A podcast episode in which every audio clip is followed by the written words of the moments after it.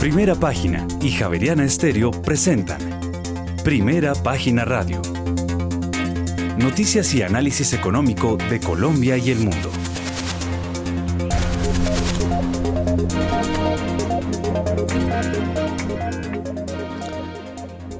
Muy buenos días, son las 6 de la mañana y dos minutos. Les damos la bienvenida a una nueva emisión de Primera Página Radio. En este miércoles 12 de octubre del año 2022 tendremos hoy todas las noticias y el análisis económico de Bogotá, Colombia y el mundo hasta pasadas las 8 de la mañana. Bajo la dirección de Héctor Mario Rodríguez y Héctor Hernández, hoy presentamos. Fue radicada la ponencia para segundo debate del proyecto del presupuesto general de la Nación para 2023 que asciende a 405,6 billones de pesos.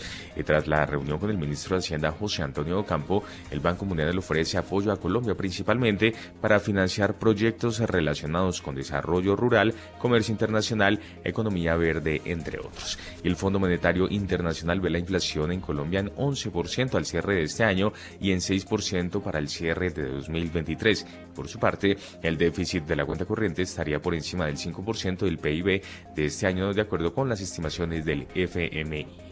FMI y los pagos de la primera cuota de impuesto de renta de 2022 y los anticipos de 2023 para grandes contribuyentes se deberán hacer del 7 al 20 de febrero del próximo año. Y por otra parte, la producción de Gran Tierra de Energía aumentó 5% está en el tercer trimestre en comparación con 2021. El pozo Gaitas 1 en el Magdalena Medio entró en fase de pruebas de producción y en otras noticias, Valores Simesa readquirió 2 millones de acciones por 17.980 millones de pesos. Tendremos estas y otras noticias hoy en primera página radio 6 de la mañana y 4 minutos. Héctor Mario Rodríguez, muy buenos días.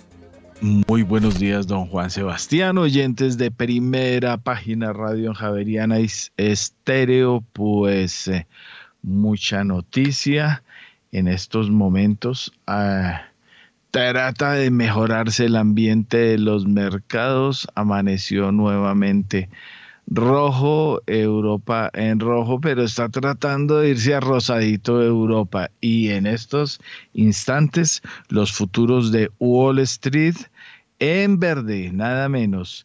El Standard Poor's punto 64%, el Dow Jones punto 42%, el Nasdaq punto 80% es la mayor recuperación y el Russell ese sí verde olivita 0.06%. Eso es lo que señala la preapertura de los mercados estadounidenses.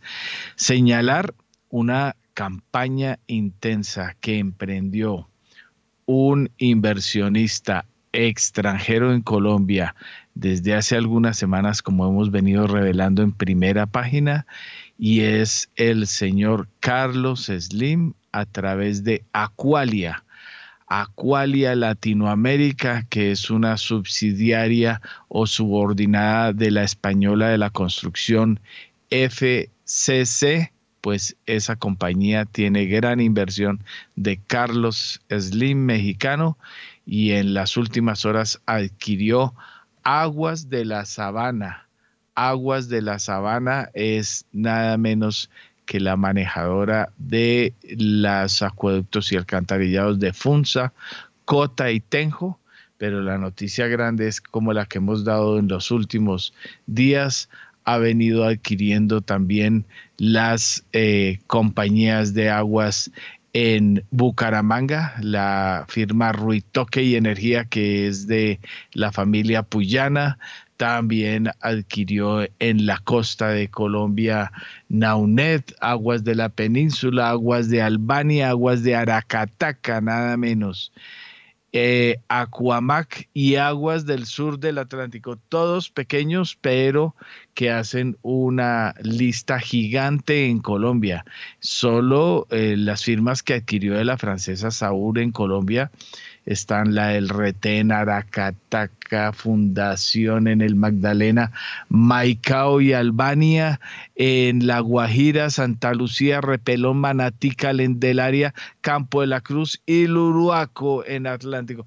Eso para hacer una listica porque la cosa está mucho más grande, hasta en el Tolima ha comprado Acualia, mucho eh, les vamos a ampliar sobre esta noticia más adelante, noticia que ha venido cubriendo al dedillo don Rolando Lozano. Eso les vamos a ampliar en la jornada de hoy, don Juan Sebastián. Sí, señor, pues ya tenemos en Colombia las 6 de la mañana y 7 minutos y aprovechamos hasta ahora para darle una mirada al panorama internacional porque lo incierto del escenario macroeconómico futuro hace muy complicado determinar hasta qué punto las bolsas ya han descontado el peor escenario si es que ya lo hicieron.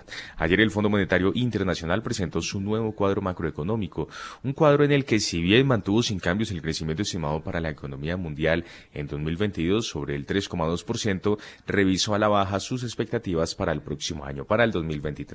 De esta manera, los analistas de este organismo esperan ahora que el PIB mundial se expanda el 2,7% en el 2023 frente al 2,9% que esperaban en sus anteriores proyecciones. Nada sorprendente, sobre todo si se tienen en cuenta los factores que han llevado al Fondo Monetario Internacional a esta revisión. Por ejemplo, la alta inflación, la retirada de estímulos monetarios por parte de los bancos centrales, sin duda, la guerra de Ucrania y la debilidad de la economía de China son algunos factores que son los mismos que vienen lastrando el comportamiento de la renta variable en lo que va de este año. Son menos los analistas que piensan que la Fed será capaz de lograr un aterrizaje suave de la economía de Estados Unidos y cada vez más los que ven a esta precipitándose en una nueva recesión a mediados del año que viene. Sin embargo, el presidente de Estados Unidos señaló en una entrevista que no creía Héctor Mario que hubiera una recesión en el país, pero destacó que en caso de que esto ocurra sería algo muy leve. Mil gracias, don Juan Sebastián. Seis y nueve minutos de la mañana, pues a esta hora ya está con nosotros Juan Manuel Quintero, el gerente general de Precia, proveedor de precios para valoración, antes Infoalmer, economista de la Universidad de los Andes, con una MBA de la Universidad de Liverpool. Juan Manuel, como siempre, bienvenido a Primera Página Radio. Héctor Mario, buenos días a toda la mesa, a los oyentes de primera página, muy buen día para todos.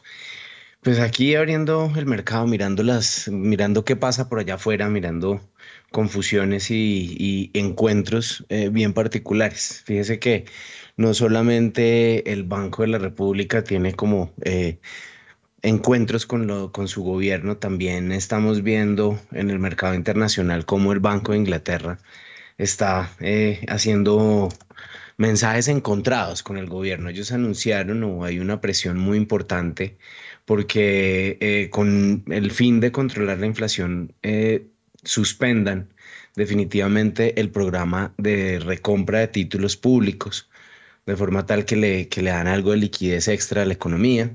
Ese programa está programado para terminarse a final de esta semana pero eh, ha habido, entre comillas, chismes de diferentes agentes que dicen que eventualmente se, se puede extender. Por el otro lado, pues vemos como el gobierno quiere, de otro, eh, también está muy preocupado por prevenir inflación, eh, perdón, una recesión y esos mensajes se, se encuentran en determinado momento. Estamos viendo cómo efectivamente la credibilidad del Banco de Inglaterra está en la línea, lo, titulan algunos medios internacionales, precisamente por esa eh, confusión de cuándo es que se va a suspender ese, ese, ese eh, recorte o esa mm, eh, recompra, perdón, de, de, títulos que el banco está haciendo. Por otro lado, hoy tenemos también la publicación de las famosas minutas de la reunión de, de la Fed, eh, esta reunión, estas, estas minutas son de la reunión pasada, es decir, esto es como el resumen de lo que, de lo que se mm, eh, dijo en la reunión. Y hay una, eh, se menciona pues que se espera que haya un, un, un extraño acuerdo entre los los, los hawks y los doves, entre las palomas y los halcones, entre quienes eh, esperan una actuación mucho más eh, agresiva y quienes tienen una idea menor de la agresividad de la política monetaria. En este momento se espera pues que lo que digan las minutas confirme que los dos grupos están eh, alineados en que la Fed debe continuar em, subiendo sus tasas de intervención, manteniendo una política eh, monetaria bastante contraccionista. La expectativa es pues que hoy se, aclaren muchas de esas, de esas inquietudes sobre el tono de, la, de, la, de lo que la Junta o la reunión de la Fed eh, se discutió y ese tono es muy importante para tratar de, de anticipar cuál puede ser el movimiento de los mercados durante la semana. Efectivamente, eh, vimos como la semana pasada con un pequeño eh, rumor, una sensación de que el mercado se iba a comportar un poco mejor, que la economía iba a dar algo de, de, mm, de respiro. El mercado subió importantemente un par de días, de forma importante un par de, un par de días. Em, es probable que hoy también vayan a utilizar los, los especuladores ese, esas, esa publicación de esas minutas con el fin de hacer em, eh, movimientos al alza. Como Héctor Mario usted lo mencionaba más temprano, efectivamente, seguimos viendo los futuros del Dow Jones, los futuros del Standard Poor's, eh, abriendo un poco más de medio básico el futuro del S&P 500 de, de 50 por, de 0.5%, perdón, eh, al alza en este momento. Eh, y pues eso tiene que ver con, con el optimismo que se puede ver en, la jornada a raíz de la publicación de estas, de estas eh, minutas. Vale la pena también mencionar que pues lo más importante de, de datos económicos de esta semana se va, a ser publicado mañana a las 7 y media de la mañana hora de Colombia, cuando se publique el, el índice de precios del consumidor en Estados Unidos, que pues junto con lo que están diciendo en la Fed, puede ser pues como la, la señal más clara hacia dónde se puedan mover los mercados en los próximos días. La expectativa claramente es que haya buenas noticias, que efectivamente el, el índice de precios eh, de alguna forma corrija un poco y el anualizado que en este momento está en 8.3, eh, como que caiga a 8.1 el crecimiento de los, de los precios en Estados Unidos. Eh, ojo esa, esa expresión, caiga el crecimiento. Eh, pero es así, que la variación porcentual sea menos que la variación porcentual del mes pasado. Esa es la expectativa y pues hoy vamos a tener un mercado bastante nervioso seguramente en el frente internacional, Héctor Mario. Oiga, don Juan Manuel, y Juan Manuel eh, lo veo muy fresco, ¿no estuvo anoche de concierto? Héctor Mario, ¿usted sabe lo que es ir a un concierto a estas alturas del partido con ese frío? No, mentira, es muy viejito. No, no conseguí boletas. Ah, bueno, porque es que en medio de tantas hierbas no se siente el frío, ¿no? Ah, eso, sí, eso pasa también. Pero la verdad, le soy sincero, no conseguí boletas y me da envidia de la buena, pues digamos. Porque qué impresión. Estoy en el planillado para el de Calamaro la próxima semana, ese sí. Ah, bueno, bueno, ustedes que son de esas hierbas, yo no. Oiga, Juan Manuel, eh, pregunta, en nuestra presentación de, hoy advertíamos la declaración que dio ayer en CNN Joe Biden y mm, habla de aterrizaje suave. Eh, uno no ve tan asustado el mundo con la recesión que viene, o sea, va a haber recesión y la sola palabra, pues obviamente que causa escosor, pero como los mercados ya vienen desde hace muchos meses eh, asumiéndola, eh, parece que la cosa cuando llegue el lobo ya no se va a ver tan horrible. Pues usted sabe que lo que más, más preocupa más eh, afecta a los mercados es la incertidumbre. Incluso una condición de recesión con una... Pues, entendamos una cosa, la recesión es un crecimiento negativo sostenido por varios meses eh, o por varios periodos y eso pues puede presentarse. Eh, pero fíjese que de todos modos Estados Unidos no está en una posición débil, está eh, más preocupado por un control de la inflación que sí es más, más costoso para una presidencia. ya todo el mundo sabe que va a haber una caída del, del producto la economía ya está pasando por, por, situaciones y el mercado está descontando con suficiente anticipación una situación de esas. Ese aterrizaje suave le permite a los empresarios, a los industriales, anticipar cuál va a ser su movimiento siguiente. Acuérdese que de todos modos no hemos salido de fenómenos muy particulares que son muy de esta época que tienen que ver con el, la, la the Great Resignation, la renuncia masiva de, trabajadores. Hay una serie de factores que, que efectivamente eh, como que no ponen en, en, riesgo una mm, condición política muy, muy grave. Lo complicado siempre en cualquier resultado económico es la sorpresa. Y lo que se está hablando es que ya tenemos anticipado, que ya están anticipando esa, ese aterrizaje suave de la, de, de la caída del producto. Em, y con eso, pues efectivamente es más fácil tomar decisiones de hacia dónde se van las cosas. Fíjese, eh, sí hay, hay, una cosa que sí eh, me llama mucho la atención em, y lo mencionaban en algún otro medio, decían que, efectivamente es una, como una expresión que yo repito mucho, los, los operadores del mercado están viviendo cosas que no se veían hacia 20 años y es eh, efectivamente inflación, tasas de interés eh, al alza, altas, el, el, dinero más costoso. Y en esos momentos en los que el mercado está más difícil de operar es donde aparecen oportunidades interesantes. Hay que ser mucho más juiciosos en la selección de los activos que se deben buscar. Hay que ser mucho más eh, afinados en la valoración que se hace de, los, de las potenciales inversiones. Y eso pues le da un, un, un tinte bastante interesante al mercado cuando la plata está muy barata, cuando los recursos o el fondeo es muy bajito, eh, salir a, especular agresivamente y, ponerle plata a cualquier startup que tiene potencial y todo eso es más sencillo. En este momento las cosas se le complican un poco a los, inversionistas y eso hace que, efectivamente se, premie mucho más el valor, donde hay unas ideas buenas de negocio, donde hay compañías que tienen un potencial importante de aprovechar la coyuntura, pues esas compañías van a tener valor. Em, claramente eso pues es, es, es, bueno y malo porque los, los, las pensiones y los ahorros de, la gente no están en la selección específica de papeles, sino en todo, y eso pues obviamente puede tener una implicación negativa. Pero yo creo que, que ese, eh, ese aterrizaje suave o que efectivamente el mercado esté anticipando esa, mm, esa potencial recesión es, es, un, es un tema positivo. Acuérdese, la, cualquier sorpresa es mala, la incertidumbre es pésima para las inversiones y en este momento pues anticipar así sea malas noticias es preferible que a que esas noticias lo tomen uno por sorpresa. Gracias, Juan Manuel. Pues ya son las 6 de la mañana y 19 minutos. Revisamos hasta ahora cómo andan los mercados en el mundo, cómo cerró Asia y cómo abre Europa. En primera página radio, las bolsas del mundo.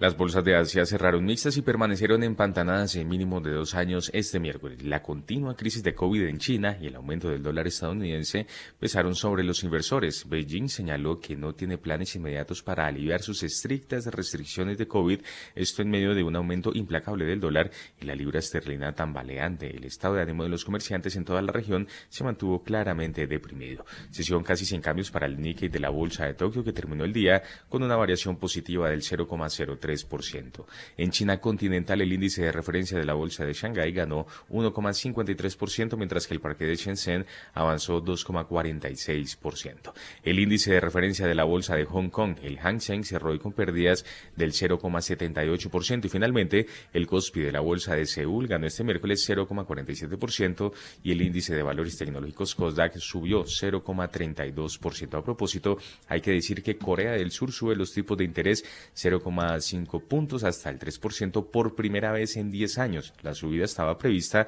después de que el Banco Central insistiera en su prioridad de controlar la subida de precios, la inflación, motivada principalmente por los altos costos de las materias primas y los recursos energéticos en que el país asiático debe importar. Reiteramos entonces, el Banco Central de Corea decidió elevar los tipos de interés en 0,5 puntos y llegó a 3%. Nos vamos para Europa porque allí sus principales acciones bajan por la confusión del Banco de Inglaterra, además con la mirada puesta en Ucrania.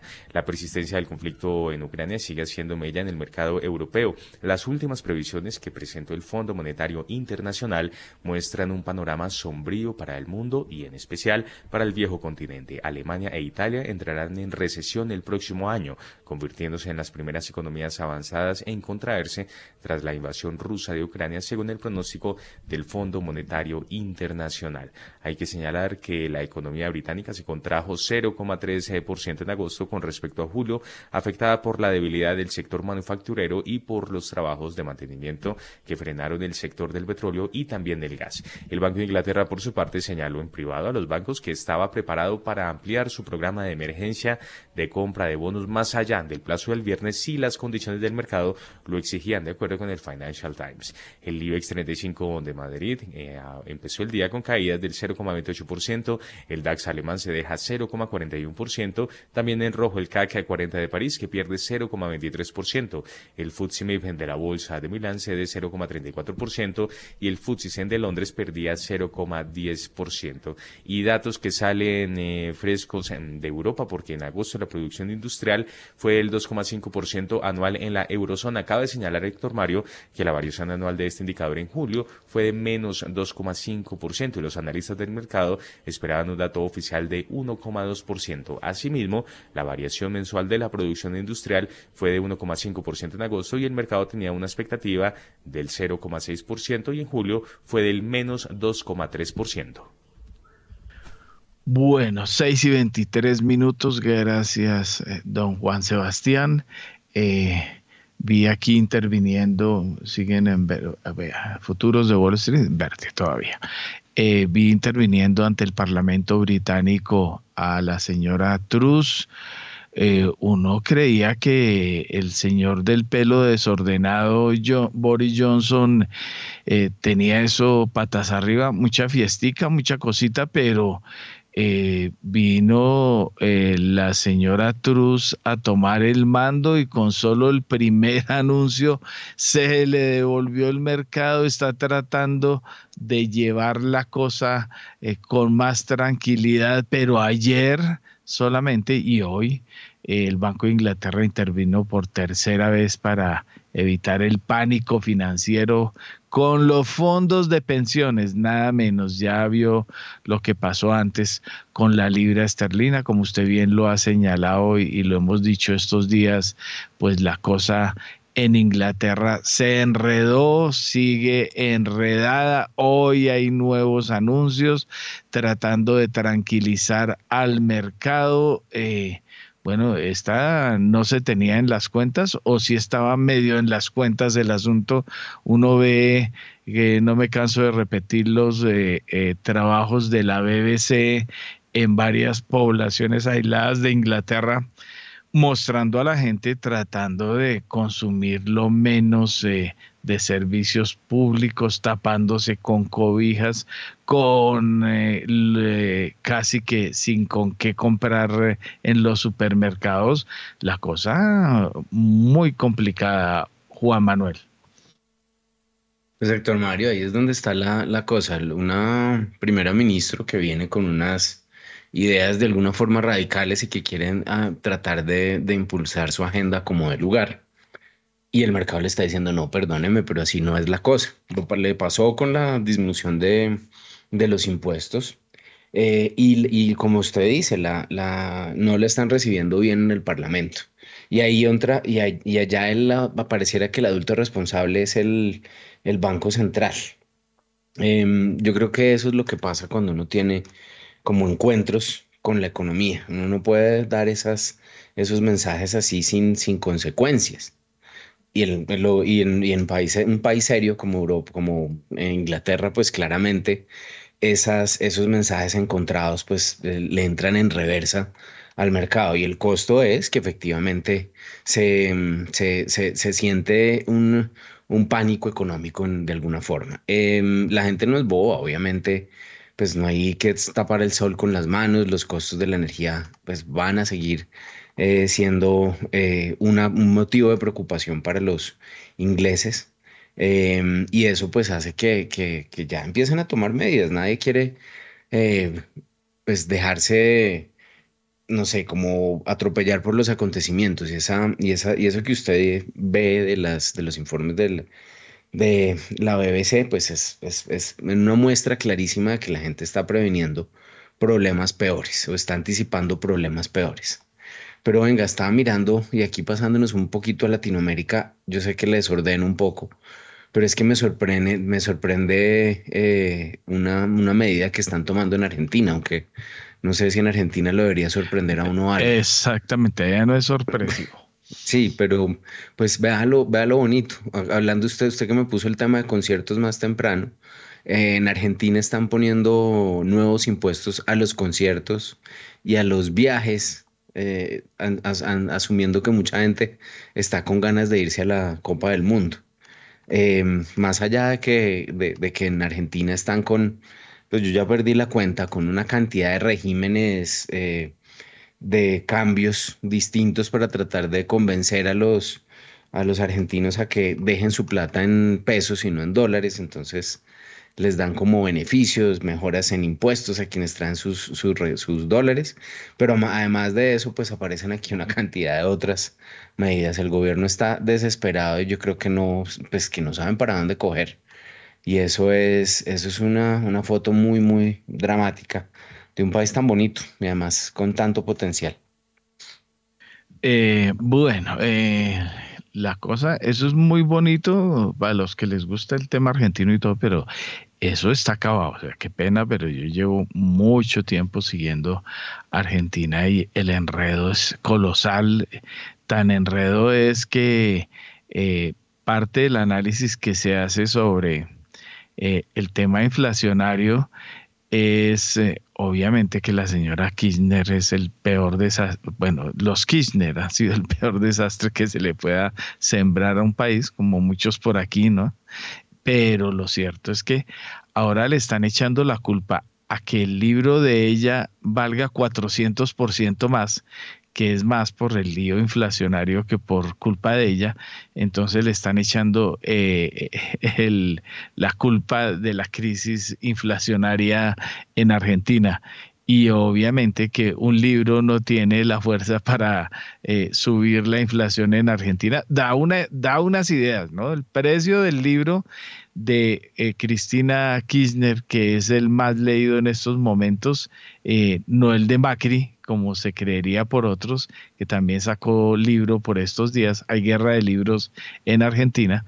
Lo cierto es que el de ella subió 400% y ahí mismo se vinieron a decir que el, la presión inflacionaria era culpa de la... Bueno, no me creo ni yo no me creo ni siquiera el tema del atentado, pero bueno, vamos a ver, cuénteme Juan Manuel. No, le, le iba a comentar que, que sí, que efectivamente es cierto, Argentina tenía uno de los mercados de capitales más dinámicos a comienzos de los años 2000. Tuve la oportunidad de, desde un trabajo anterior que por ahí usted mencionó, eh, atender ese, ese mercado, pero me tocó una, condición, una, situación bien particular y era que los, gerentes de las mesas de dinero en Argentina no querían cerrar, no querían votar a su gente. Y usted, y por los, no sé, por unos, un espacio de unos ocho meses yo vi gente yendo a sentarse enfrente de las terminales eh, famosas y, frente a las pantallas a jugar en esa época Minesweep, ese buscaminas que seguramente usted se acuerda perfectamente, porque no tenían nada que hacer, no tenían nada que operar en el mercado, no podían, no tenían líneas en el exterior, no tenían absolutamente nada. Y desde ahí eh, yo le digo, no he visto, he visto muchos planes de, de, recuperación y promesas de que vamos a pagar la deuda y de que y, em, y pues han reestructurado en muchas ocasiones todas las, las em, como las finanzas, pero siempre acaba saliéndoles mal, tristemente. Pero mm, esa, esa foto es muy, eh, era muy, muy particular. Eh, mesas de 30 personas súper sofisticados, todos excelentes profesionales, que hoy en día pues ya están hace rato fuera del país y, y haciendo diferentes negocios en muchos lados, pero esa foto era supremamente dramática.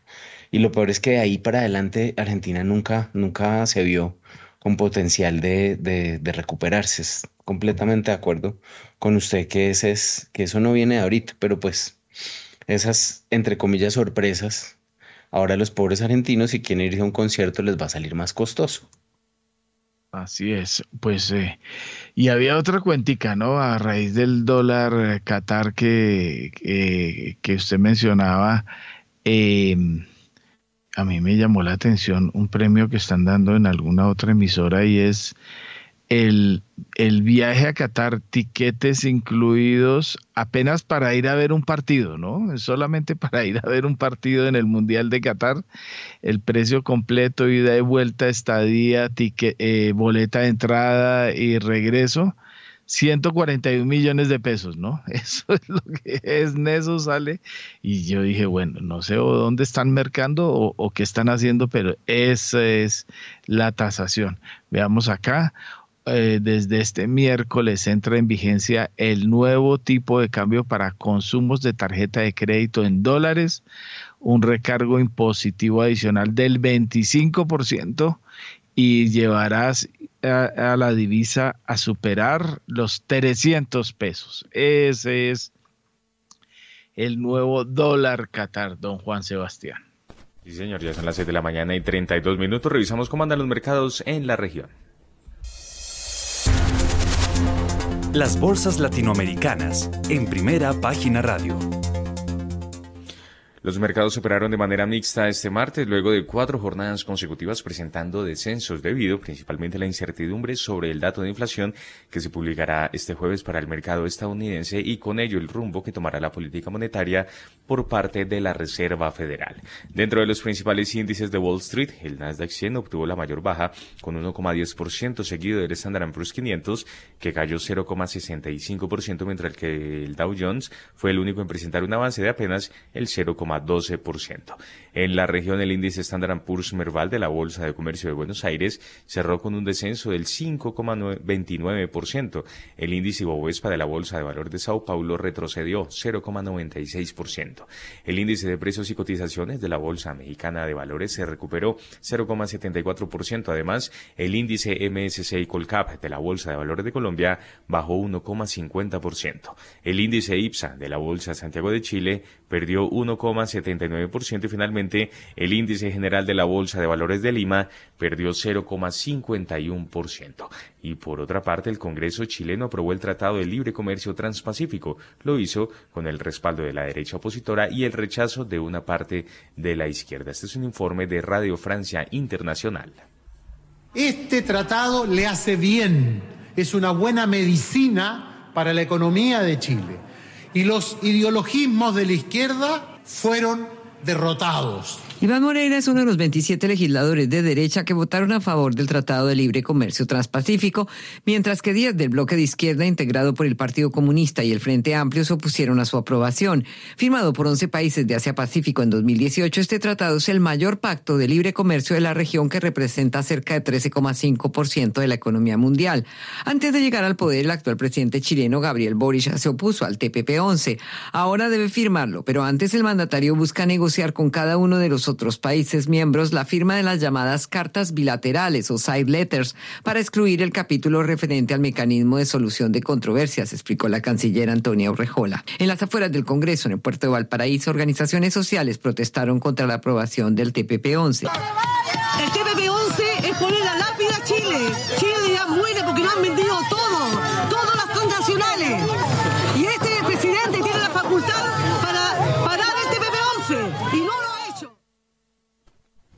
muy bien, Héctor Mario, teníamos entonces este informe desde Radio Francia Internacional, aprobación del Congreso allí en Chile del Tratado de Libre Comercio Transpacífico. Así es, nada menos. Bueno, y eso es el señor Boric, ¿no? No sé qué irán por aquí con que aquí le han dado duro muy, les han dado duro a los tratados de libre comercio. Eh, referencias, don Juan Sebastián, que ya eh, don Juan Manuel nos daba un anticipo de las minutas, pero ¿qué más hay? Hoy la lista es larguita, al menos en Estados Unidos. En primera página radio, las claves de la jornada. 6 de la mañana y 36 eh, minutos y arrancamos en Europa porque más de 50 países miembros y aliados de la OTAN se reunirán hoy en Bruselas para debatir el esfuerzo o mejor el refuerzo de las defensas aéreas de Ucrania dos días después de que los em, misiles rusos llovieran sobre ciudades de todo el país, incluida Kiev. En Estados Unidos, la Agencia de Estadísticas Laborales publicará la, variación en los precios al productor en septiembre. De acuerdo con las estimaciones eh, del mercado, se registraron, eh, se registró mejor un alza anual del 8,4%. De la lectura en principio se espera que tanto la tasa de crecimiento interanual del índice general como la del subyacente, que no tiene en cuenta los precios de los alimentos no procesados y de la energía para su cálculo, se hayan moderado ligeramente con relación a sus niveles de agosto. Aunque en ambos casos se estima que haya seguido creciendo a tasas elevadas, hay que señalar que se publicarán por otra parte en Estados Unidos las actas de la reunión del 20 y 21 de septiembre del Comité de Mercado Abierto de la Fed. Por su parte, la Asociación de Banqueros Hipotecarios dará a conocer su reporte semanal sobre el mercado hipotecario al 7 de octubre. Hoy, en Wall Street, se dará a conocer eh, sus cifras trimestrales la multinacional PepsiCo, compañía que genera casi la mitad de sus ventas fuera del entorno dólar. Será interesante comprobar hasta qué punto la fortaleza de la divisa estadounidense en lo que va de ejercicio está impactando negativamente las cuentas de esta compañía, algo que puede ser extrapolable mejor a otras multinacionales estadounidenses. Y finalmente, Héctor Mario, en México el INEGI dará a conocer sus indicadores de la actividad industrial con cifras a agosto. De acuerdo con las estimaciones de Bloomberg, habría observado una contracción del 0,1% anual. Mejor, 0,1% mensual mensual. Bueno, aquí estoy tratando, aquí sigue. Standard Poor's sigue creciendo 0.76%. El verde intenso en Wall Street, eso avisora el pre-market. Estoy tratando de actualizar, denme un segundito. Aquí actualizo cómo está yendo Europa que había tratado de dar un giro hacia el verde. Venga a ver, aquí lo estoy viendo en este instante. Bueno, venga, no, no me apareció. Venga a ver. Otra historia eh, para los gomosos de las criptomonedas. Mire lo que hubo hoy. Otro robo, ¿no? Uy, qué pena, me drenaron las cuentas, ¿no? drenaron hoy 100 millones de dólares de la plataforma DeFi. Es eh, un eh, token en la plataforma de Solana Mango Markets. Ah, en estos momentos el DeFi cae 52%, nada menos.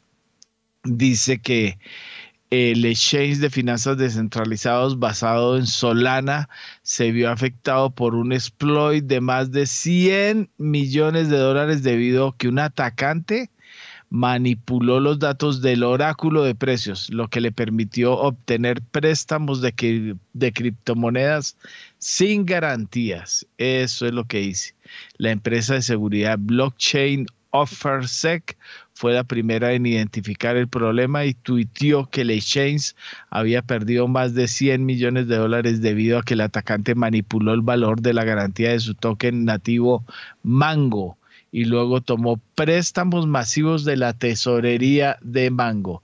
A ver, el, eh, ya aquí tengo por fin eh, eh, Europa, Europa sí hay rojos y verdes. El de Londres está en este instante. Espera que lo estoy poniendo. Oh, mm, no, futuros de Wall Street 0.56. Espera que ya va a dar el cambio. Aquí voy a dar el. Aquí. El FTSC eh, de Londres 0.07. El CAC 20 verde. El DAX también en verde el rojo obviamente en Londres.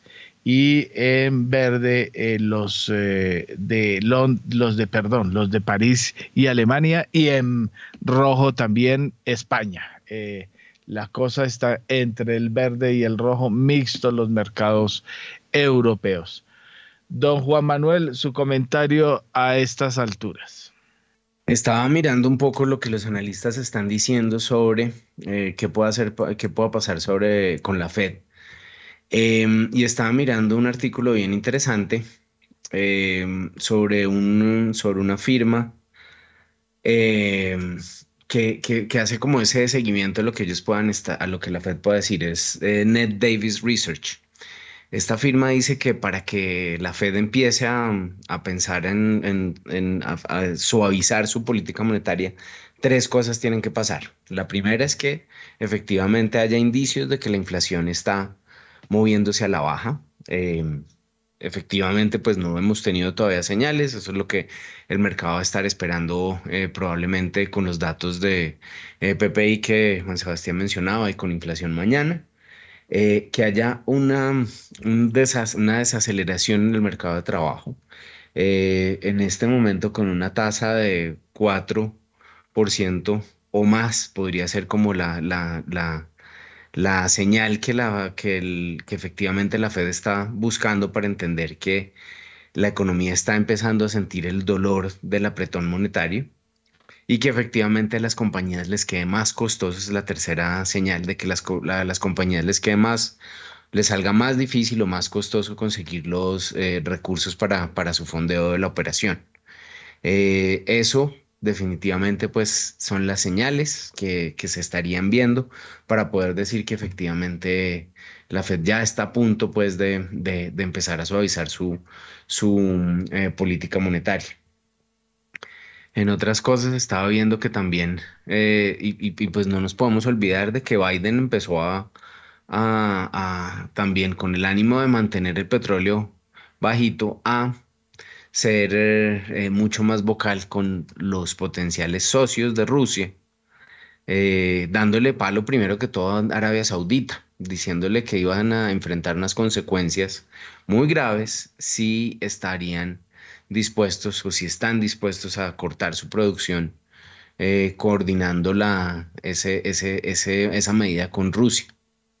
Ahí hay un par de, de mensajes detrás de eso y es que efectivamente pues eh, se quiere aislar a, Rusia de cualquier escenario, incluyendo pues eh, escenarios como la OPEC extendida, pero además muestra también una preocupación importantísima del presidente con la inflación, porque claramente si Arabia Saudita recorta su producción, pues puede haber una, un incremento en, el, en el petróleo que puede generarle dificultades a la economía americana también en ese punto. ¿Qué tal esas tres señales, Héctor Mario?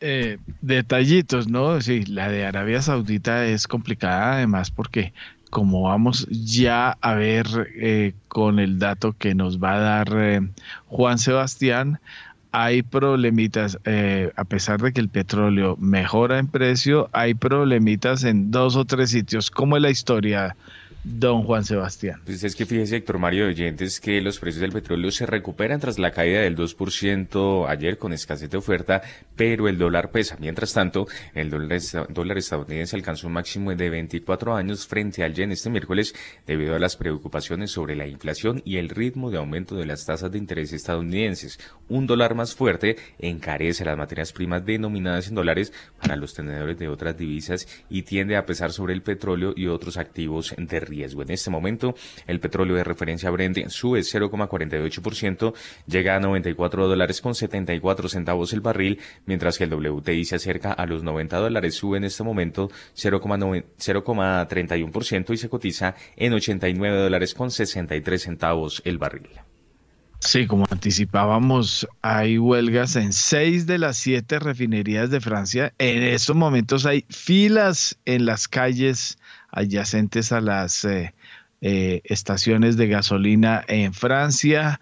El gobierno forzó a dos compañías a reabrir eh, sus refinerías, creo que son las de Exxon, las obligaron a volver al trabajo, pero se sumó hoy la refinería de Total en Donques, en el puerto de San, San Nazaire.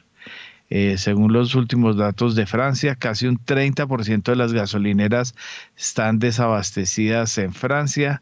Las dos regiones más afectadas son París, con un 44% de las estaciones cerradas, y Hots de Francia, en la frontera con Bélgica, el 44,8% de las estaciones de trabajo cerradas. ¿Cuál es el problema? Los trabajadores de Total Energies y ExxonMobil no comparten los beneficios que ambas empresas han registrado debido al alza de precios de combustible y que no se han trasladado a los empleados. Ese es otro detallito que le surge y lo bien, como bien lo comentaba usted Juan Manuel, eh, Biden le envió el mensaje a Arabia Saudita porque lo que ha sucedido con la OPEP más es que en el más está Rusia y Biden cree que el apoyo que ha dado Arabia a la producción y los temas recientes está apoyando es a Rusia y no a Estados Unidos. Sí, señor. Venga, y hay una cosa más. Aparentemente cerraron un, una, un oleoducto súper importante que saca petróleo de, de Rusia, Alemania también por una, por una filtración. Sí, ya eh, se creía en un principio, sí lo leí esta mañana, eh, hubo susto porque se creía que era un nuevo o atentado o una nueva sabotaje de Rusia, pero se ya se dijo a estas alturas que fue un accidente. Bueno, accidentes en medio de semejantes líos que vive Europa. Eso es lo que se dijo sobre esa situación, don Juan Manuel. Bueno, Juan Sebastián. ¿Y qué tenemos a las 6 y 47 minutos de la mañana? Sí, señor, pues ya está listo Daniel Támara, porque en principio, Daniel, va a haber reducción de la caja en dólares para el 2023. ¿Qué se dijo desde el Ministerio de Hacienda? Buenos días. El Ministerio de Hacienda plantea una fuerte reducción de la caja en dólares para el próximo año.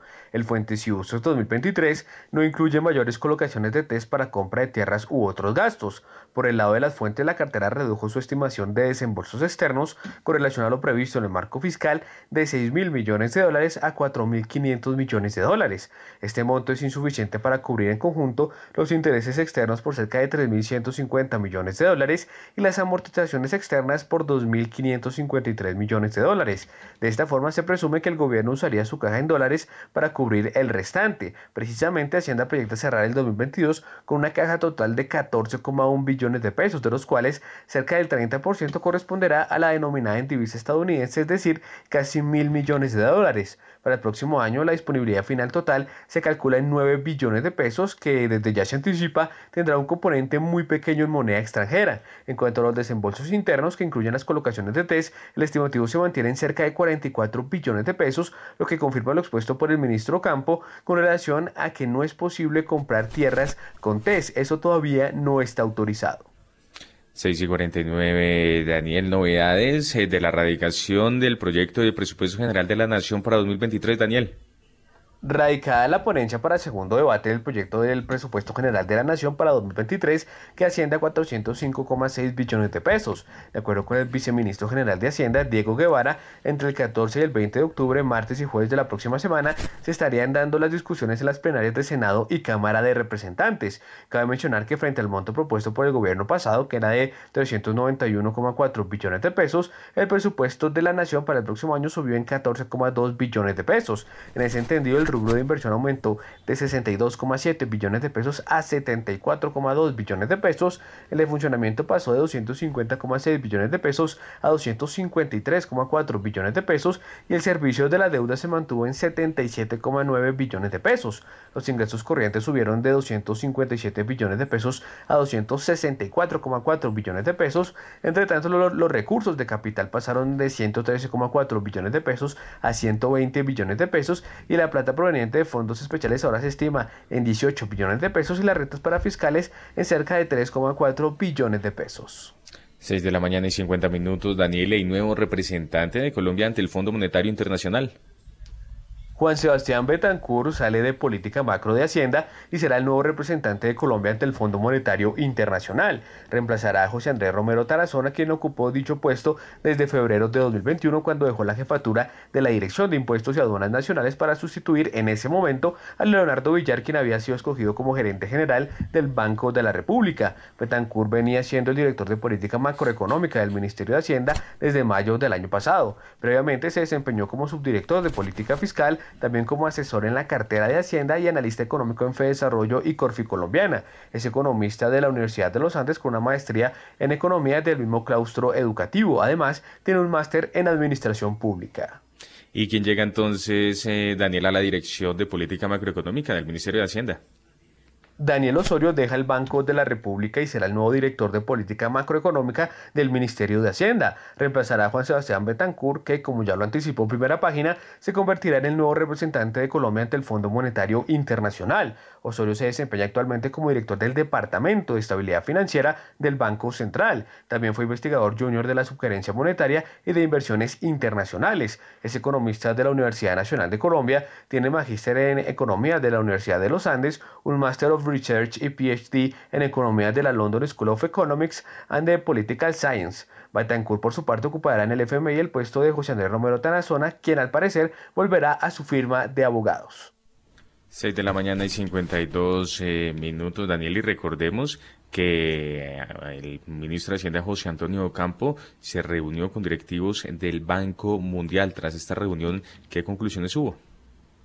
Tras la reunión con el ministro de Hacienda José Antonio Campo, el Banco Mundial ofrece apoyo a Colombia para financiar proyectos relacionados con desarrollo rural, comercio internacional y economía verde, entre otros. El ministro de Hacienda colombiano destacó el rol anticíclico que deben cumplir los bancos multilaterales, especialmente en un contexto de desafíos macroeconómicos globales. Asimismo, resaltó la necesidad de contar con el compromiso de los países desarrollados en el financiamiento de la lucha contra el cambio climático. Ocampo también se reunió con el director de la Corporación Financiera Internacional, que pertenece al Grupo Banco Mundial, Maktar Diop, quien expresó su interés de visitar Colombia para impulsar y fortalecer las relaciones económicas y apoyar básicamente en cuatro temas, proyectos cuyo foco sea la inclusión de poblaciones vulnerables, afro e indígenas, entre otros, de economía verde, apoyo a estrategias digitales a través del sector privado y fortalecimiento de asociaciones público-privadas. Mil gracias, don Daniel Támara. 6 y 53 minutos de la mañana. A esta hora ya se unió a nuestra conversación Nelson Vera Concha, eh, actualmente profesor complementario del Seminario de Política Monetaria de la Universidad de los Andes, ex vicepresidente de la ANIT, en donde también fue jefe de investigaciones. Nelson, como siempre, bienvenido a primera página radio y no lo noto trasnochado o estuvo anoche de concierto? Buenos días, doctor Mario, Juan Sebastián y a toda la mesa de trabajo. No, señor, no, señor. Uh, sí vi unos, muchos, muchos conocidos en el concierto de Guns N' Roses, pero como yo no me encuentro en Bogotá, me hubiera encantado ir, pero no, no estamos, no estamos en ah. Colombia. Estamos a ah, en acá en, en Chicago, en, en la universidad. Ah, muy por el Nobel, entre otras. Acá está todo el mundo muy contento. Exacto.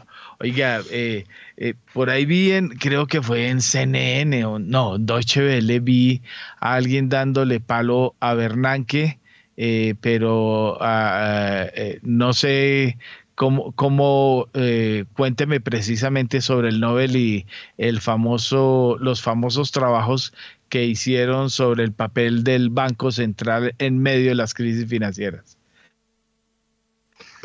Bueno, perfecto. Voy a comenzar precisamente por los uh, insights que nos dio uh, la pareja del profesor Douglas Diamond aquí de la Universidad de Chicago y Dilby, creando todo un esquema o un modelo que nos ayuda a entender cómo la intermediación financiera, los bancos propiamente dichos, funcionan ante inestabilidad que puede generar corridas bancarias.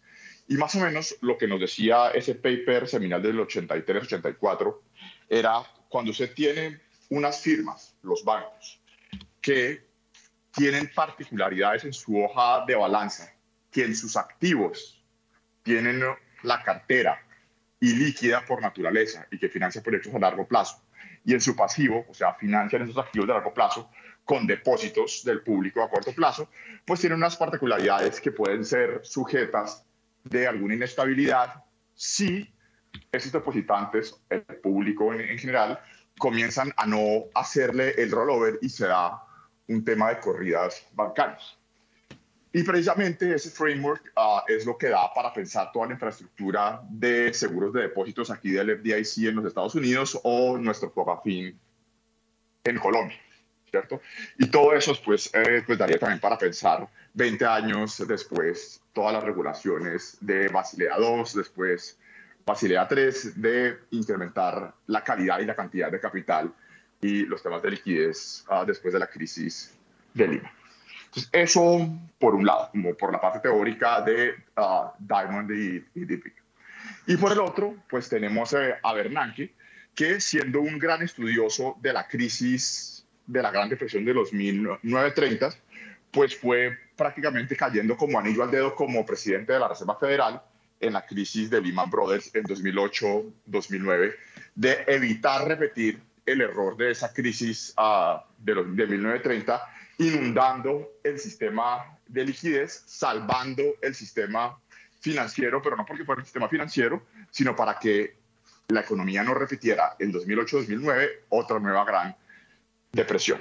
Y pues allí se tuvo en la conjunción con las autoridades europeas, pero evidentemente liderado por Bernanke, ese salvataje recordemos de los préstamos a Citi, de los préstamos a Bank of America, de los préstamos, incluso eso esto mediado por el Tesoro, evidentemente después a gran parte de la industria automovilística, tremendamente impopulares, ¿no? Porque la opinión pública nunca, eh, digamos que le perdonó ni a la administración Obama ni al Federal Reserve ese salvataje del sistema financiero, porque es muy difícil de vender políticamente, número uno, y número dos, incluso sin importar que en esos paquetes de salvataje al sistema financiero, el propio Tesoro y el Fed terminaron teniendo ganancias en uh, esos préstamos y en algunas participaciones de capital que se tuvieron, no propiamente en los Estados Unidos, pero no.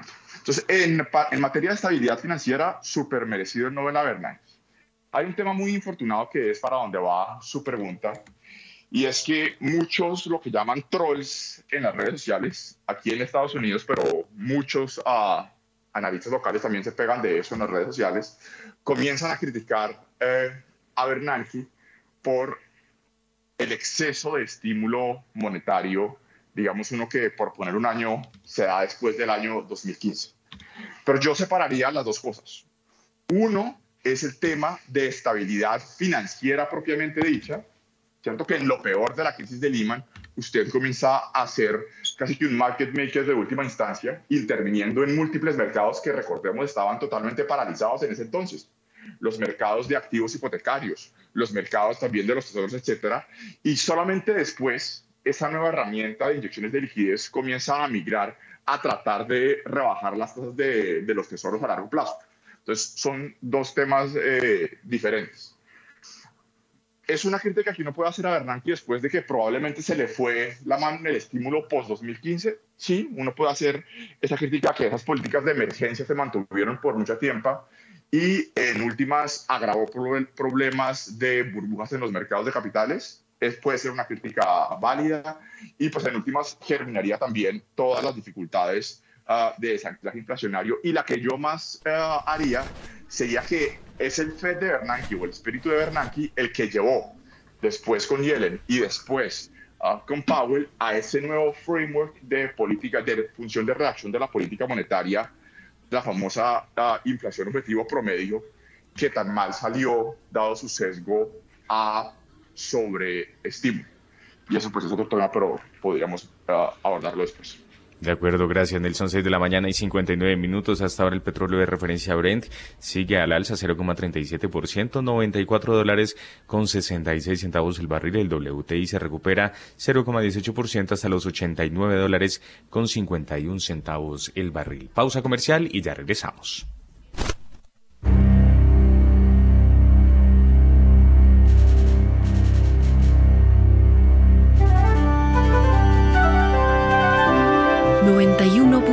9 Javeriana Estéreo, Bogotá. HJKZ. 45 años. Sin fronteras.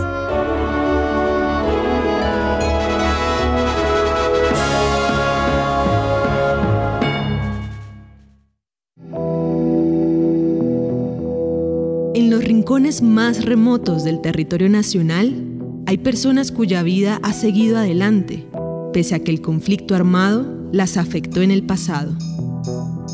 50 vidas, una serie radial de la Coalición Internacional de Sitios de Conciencia y Javeriana Estéreo. De lunes a viernes a las 12 del mediodía y al finalizar Bitácora, disponible en javerianaestereo.com.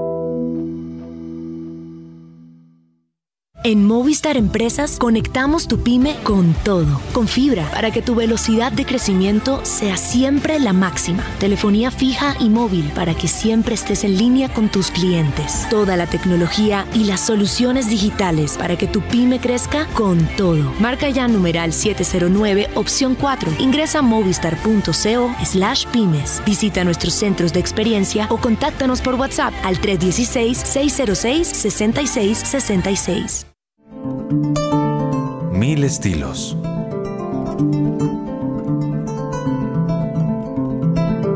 Mil sonidos. Mil historias.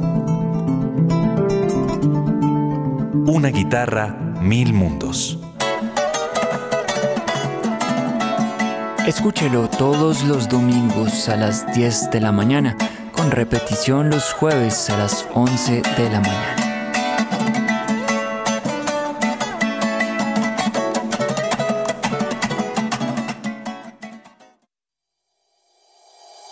En Acciones y Valores, nuestra prioridad es construir la mejor versión de su futuro financiero. Por ello, creamos soluciones para cada uno de sus objetivos.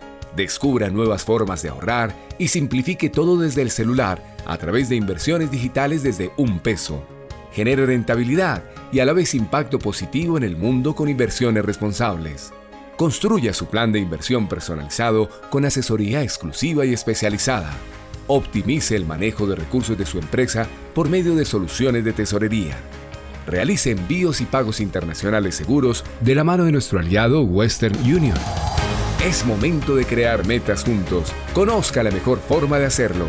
Contáctenos en www.axivalores.com o al WhatsApp 323-236-5222, vigilado y regulado por la Superintendencia Financiera de Colombia.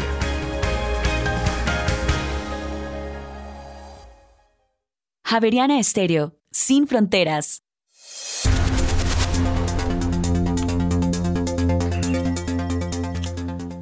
Ya tenemos las 7 de la mañana y 3 minutos. Continuamos en primera página radio y para Bogotá y las Sabanas se prevé cielo entre parcial y mayormente nublado con precipitaciones ocasionales y lluvias sectorizadas en horas de la tarde y también en la noche.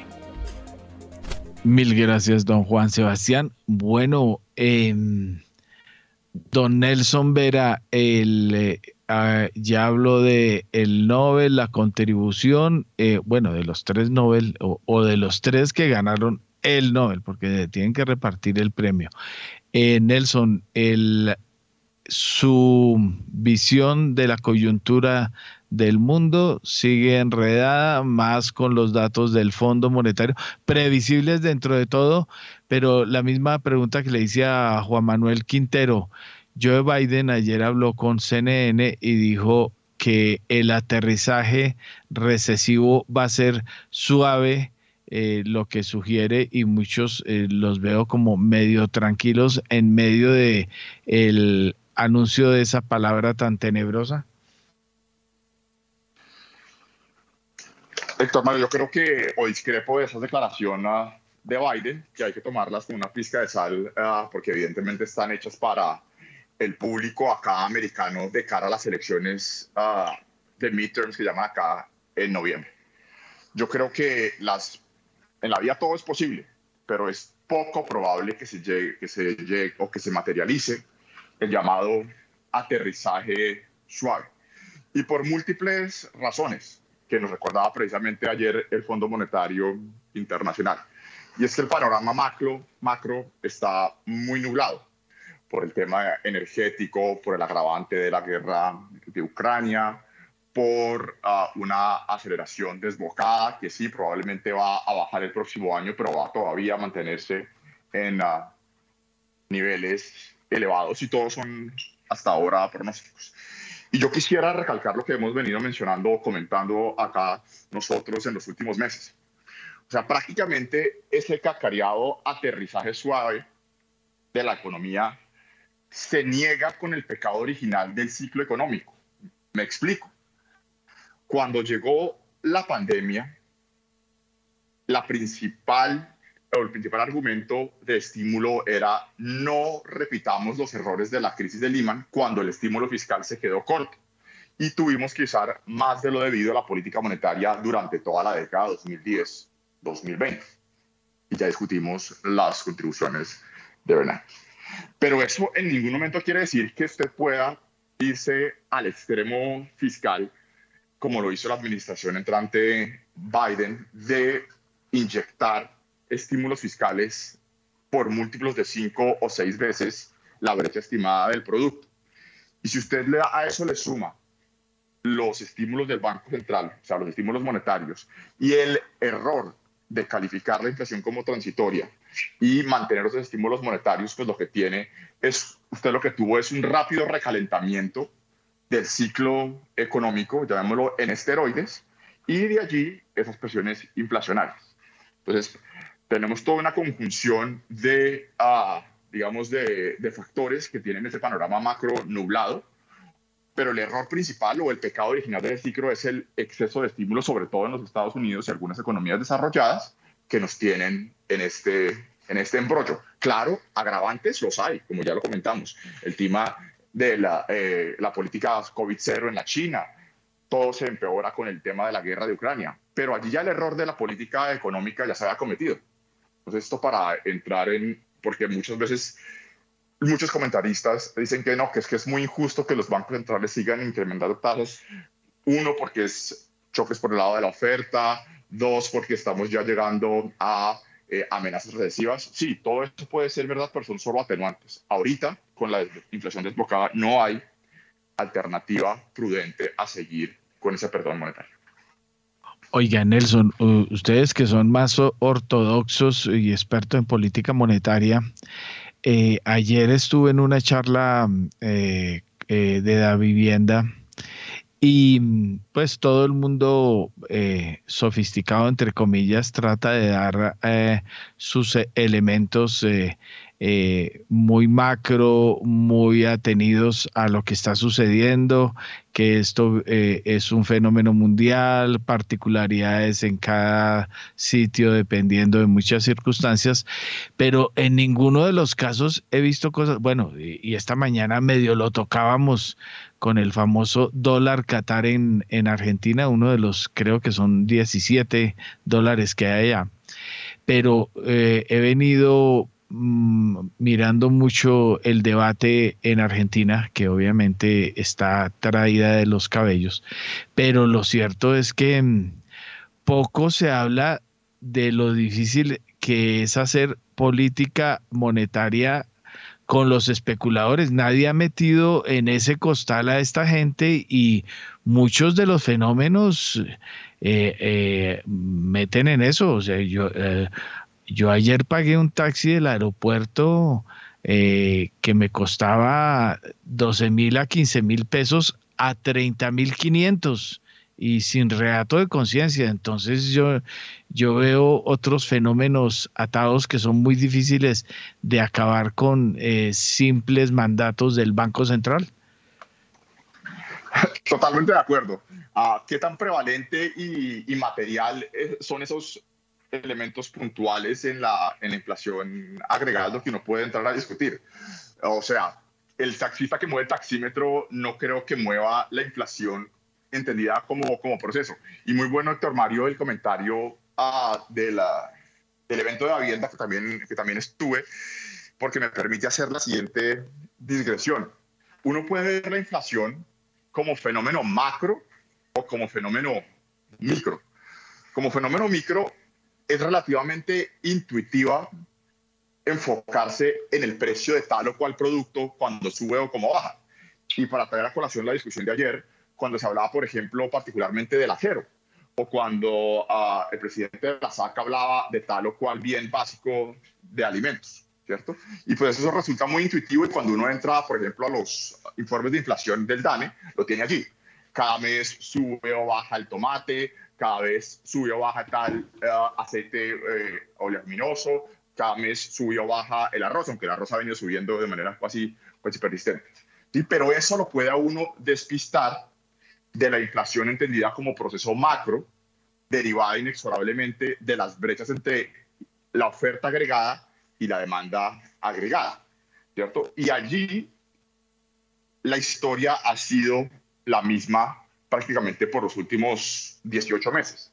Y es una demanda, y esto ocurre acá en los Estados Unidos y también en, la, en, en, ah, en Colombia, mucho más robusta de lo que nos imaginábamos inicialmente, o sea, el rebote cíclico ha sido mucho más vigoroso de lo que nos imaginábamos. Muestra de ello es en Colombia eh, un agravamiento de los déficits gemelos en la cuenta corriente y fiscales, una demanda agregada y un PIB de consumo creciendo casi a doble dígito, y evidentemente pues una cartera crediticia de consumo también eh, creciendo eh, también a doble dígito. Incluso en términos reales que crecer a doble dígito y una oferta, por el otro lado, más deprimida de lo que nos eh, imaginábamos inicialmente. Entonces tenemos choques de oferta que no son transitorios, tenemos choques de, de oferta cuasi persistentes y que se van regando en múltiples mercados.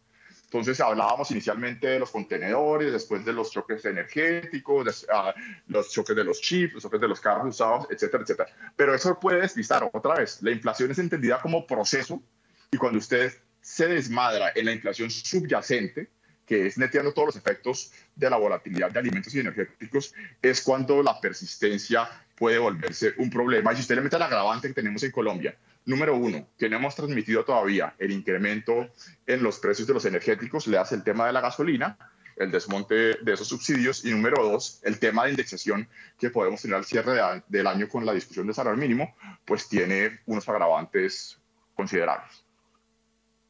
7 y 12 minutos. A esta hora tenemos ya también a Andrés Moreno Jaramillo. Bueno, es que son 7 y 12. Yo siempre lo veo a él bien puesto a las 6 de la mañana. No me diga que estuvo en concierto, don Andrés. Buenos días, Héctor. Me hubiera encantado, pero la agenda no me dio para ir al concierto, pero me hubiera encantado porque me gustan mucho los, los Guns N' Roses. Pero bueno, 30 años después la gente pudo divertirse con todas las canciones. Bueno, pero entonces, si nadie, o sea, a estas alturas, por aquí también cercanos vi que no, no fueron, otros que no pudieron, otros que no quisieron pagar eh, boleta millón de pesos, pero ¿y de dónde salió todo ese humo entonces? Héctor Mario, creo que lo único que fue usted, fue usted, hermano. está con una envidia de no haber ido también. Exactamente. Eso Yo sí tengo envidia, la verdad. Sí, la compartimos varios, es cierto. Pues por aquí alguien me mandó una boleta que eh, original de 1992, al menos en esa estuvo. Bueno, yo no sé por qué el papelito está quemado en una esquinita, pero bueno. Andrés Moreno, asesor financiero de la MB, vigilado superfinanciera, economista de la Universidad del Rosario, su comentario. Bueno, digamos sobre el tema de los mercados, pues todo el mundo pendiente de lo que va a ocurrir mañana a las 7 y 30 de la, de la mañana, pendientes en primera página el dato de inflación en Estados Unidos, definitivamente lo que le pone la tendencia a estos, los mercados siempre los primeros 15 días llegan muy bien y hasta que llegue el dato de inflación, quién sabe si va a ser por encima de lo esperado, ojalá no. Eh, pero hoy los mercados están reaccionando un poco al alza de toda esa caída que hemos tenido. Ayer tuvimos mínimos de Nasdaq desde julio del año 2020, casi que todo lo que fue estímulos y tasas de interés al 0% ya fue casi que descontado por los mercados. Toda esa burbuja, entre comillas, que se abrió durante la pandemia, ya se, se, diluyó con la caída de acciones. Algunos ganaron muy buen dinero, otros entraron tarde. Entonces hoy todo está eh, relativamente calmado, los futuros reaccionando ligeramente al alza, los futuros del, del petróleo también. Em, pero pues, digamos, no creo que pase mayor cosa. Eh, tomar decisiones sin, eh, a vísperas del dato tan importante de mañana es complicado. Mañana sí tendremos mucha volatilidad y ya sabremos qué nos espera en cuanto a tasas de interés para el primero y 2 de noviembre de este año en Estados Unidos. Así es. Bueno, a estas alturas, 7 y 15 de la mañana, Juan Manuel Quintero, ¿algún comentario? Mirando test, Héctor Mario, viendo un poco lo que eh, había comentado eh, Juan Sebastián más temprano sobre, la, sobre lo que pasó ayer. De, tierras? hablando, no, no, no de lo de las tierras, porque pues yo sabía que eso iba a pasar, que volvía a salir el adulto responsable a, calmar los ánimos del, mercado. y em, cuando se vaya el adulto responsable, ¿qué vamos a hacer? No, ese no se va fresco téngalo tranquilo. Pero pues sí, sí, sí estaba mirando un poco las reacciones de esos comentarios. Y es cierto, necesitamos otro adulto responsable por ahí metido, no es una preocupación menor. Pero ojo, en la última semana, los test de, largo plazo, los de 30 años en este momento, han subido 65 puntos básicos. Los test que tienen vencimiento más o menos en 20 años, se han subido casi 70 puntos básicos. Los Em, bueno, y si les sigo mencionando, los de dos años son los que menos han subido y están como por 33 puntos básicos en, la, en, una semana. Eso, eso es una señal bastante preocupante porque eh, sí, es cierto que hay mucho, mucha preocupación por lo que pueda pasar en el frente internacional y todo, pero, los, pero las la reacción del mercado, o sea, estaba mirando hacia atrás cuando habíamos visto subidas tan fuertes, tan, tan en el corto plazo y realmente hacía rato no pasaba, pues cuando eh, temas de elecciones y eso, pero hacía rato no pasaba y, básicamente, pues esa es una, una, una foto muy clara de lo que pasa cuando uno hace comentarios irresponsables y le toca al, al ministro de Hacienda salir a, a, desmentir o a calmar los mercados. Eh, pues ahí los costos de financiación del gobierno se están subiendo de forma importante. Y hay una, hay una cosa que es bastante complicada. Usted eh, mencionaba en la actualización pues, del, fuentes y usos. Y em, efectivamente se está concentrando mucho en, la, en que vamos a tener fuentes locales. Se está manteniendo el estimativo de 43.9 billones eh, en TES pues eso es una plata bien importante, con, una, con un agravante serio y es que los, los títulos todos están negociando por debajo de par. Con la subida de tasas de interés, para poder ofrecer rentabilidades acorde con lo que están las tasas de mercado en este momento, los títulos están negociando bastante por debajo. Si uno mira em, los títulos de los cercanos a los que están en subasta, los, los precios están cercanos al 90, eh, ¿Y eso qué, tiene que ver? Que básicamente para poder recaudar esos 43 billones, lo que va a pasar es que necesitan colocar un nominal mucho más alto.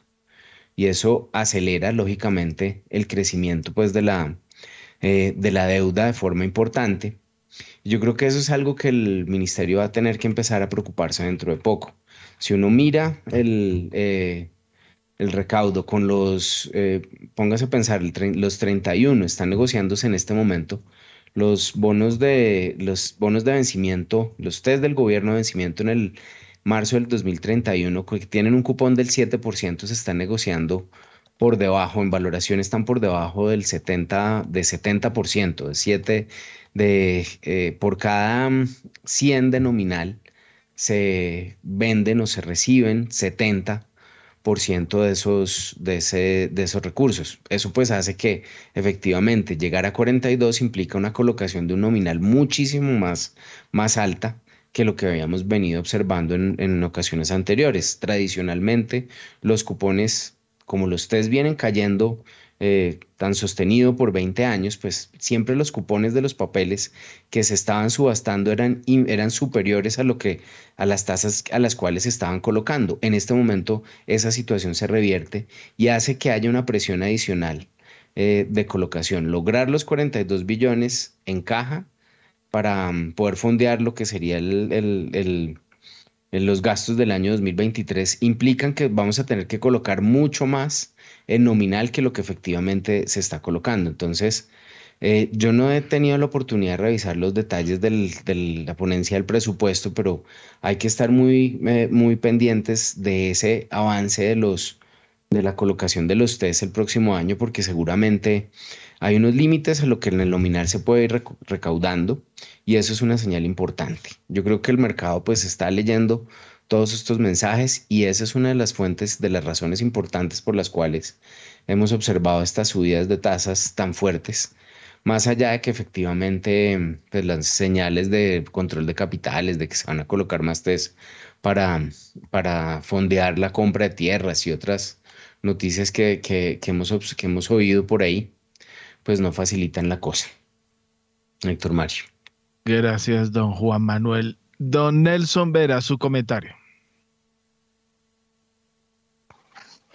Sí, totalmente de acuerdo en, en que cuando pues en estas cuando se tenga esa diferencial entre las tasas de interés elevadas y las tasas de cupón, pues van a tener uh, complicaciones al, al, emitir esos bonos a descuento, ¿cierto?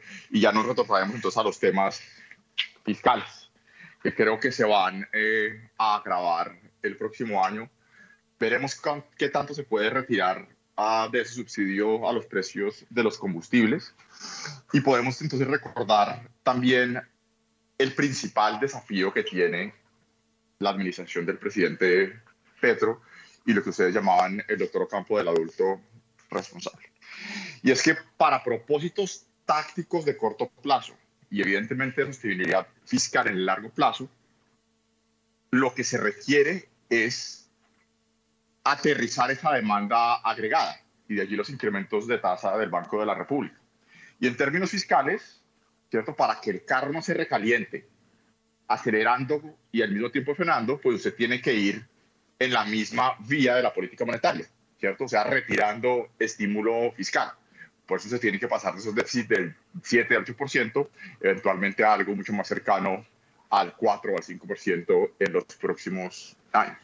Y esa pues, es la dura tarea que va a tener eh, que hacer, no solamente terminando de ver cuánto se termina de recaudar, de recaudar con la reforma tributaria, sino cuánto de ello se va a usar no para gasto de, social, como lo ha bautizado la administración entrante, sino para repagar deuda, siempre teniendo como foco las metas de la regla fiscal.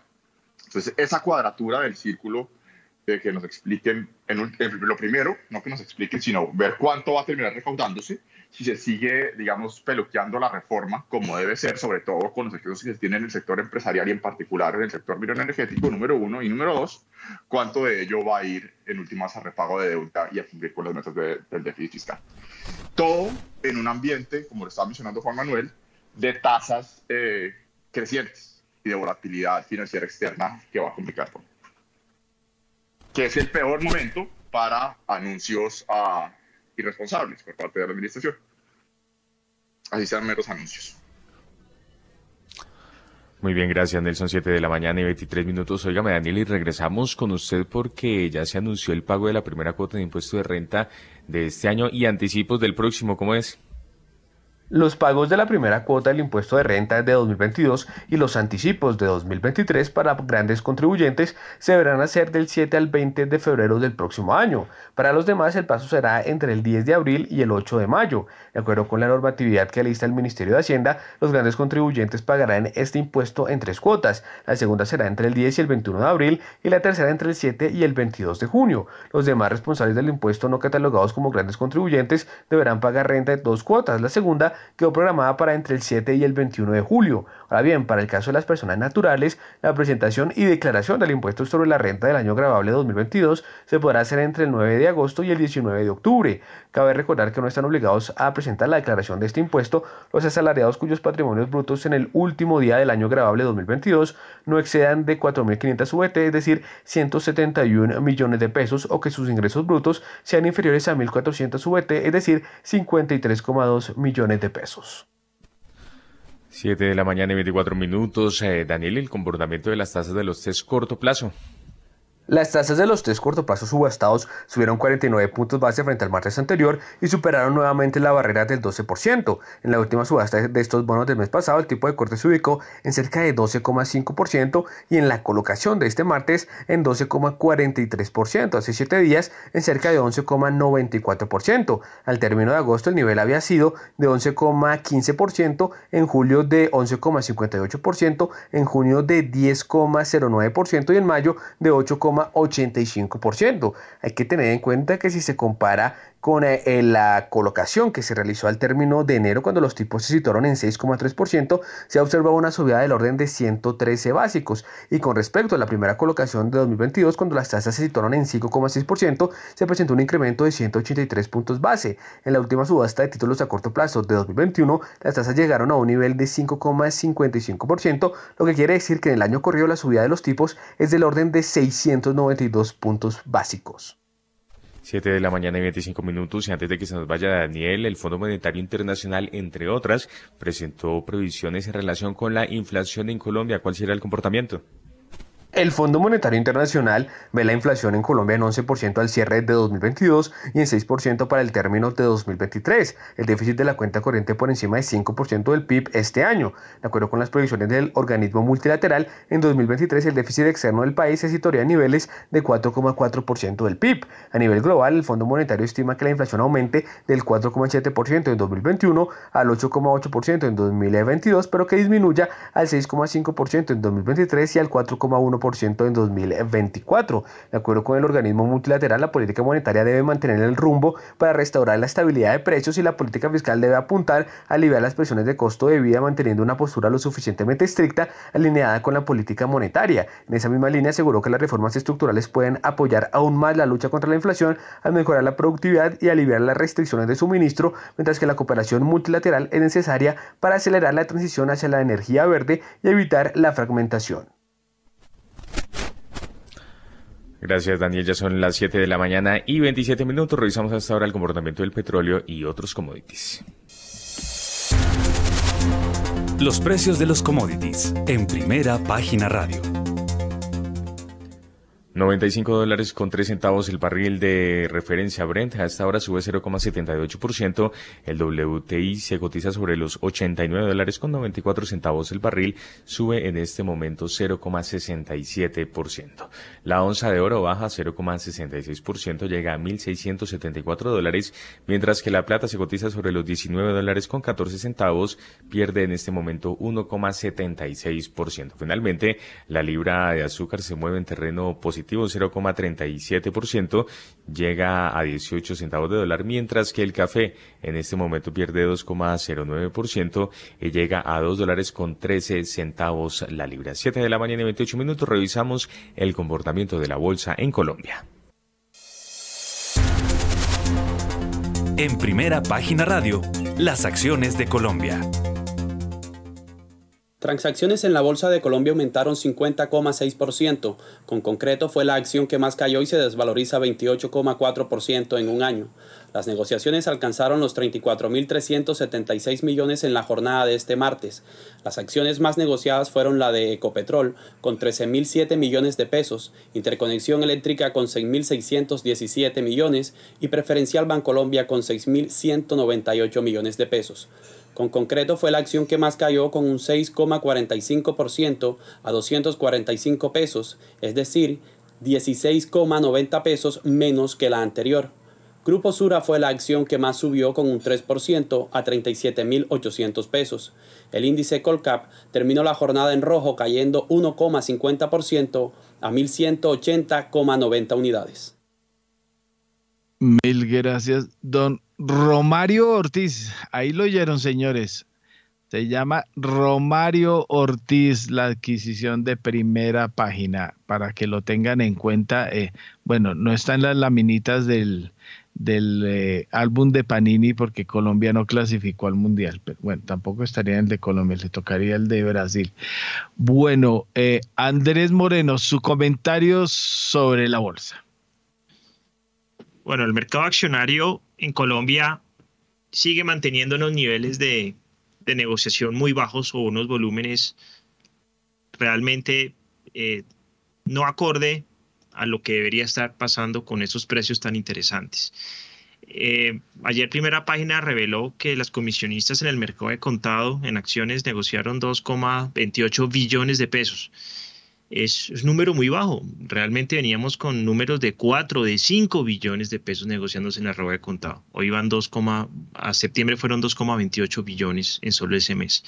Y vemos que comisionistas que normalmente negociaban un billón de pesos al, al mes o 900 mil millones, 800 mil millones, mm, ninguna.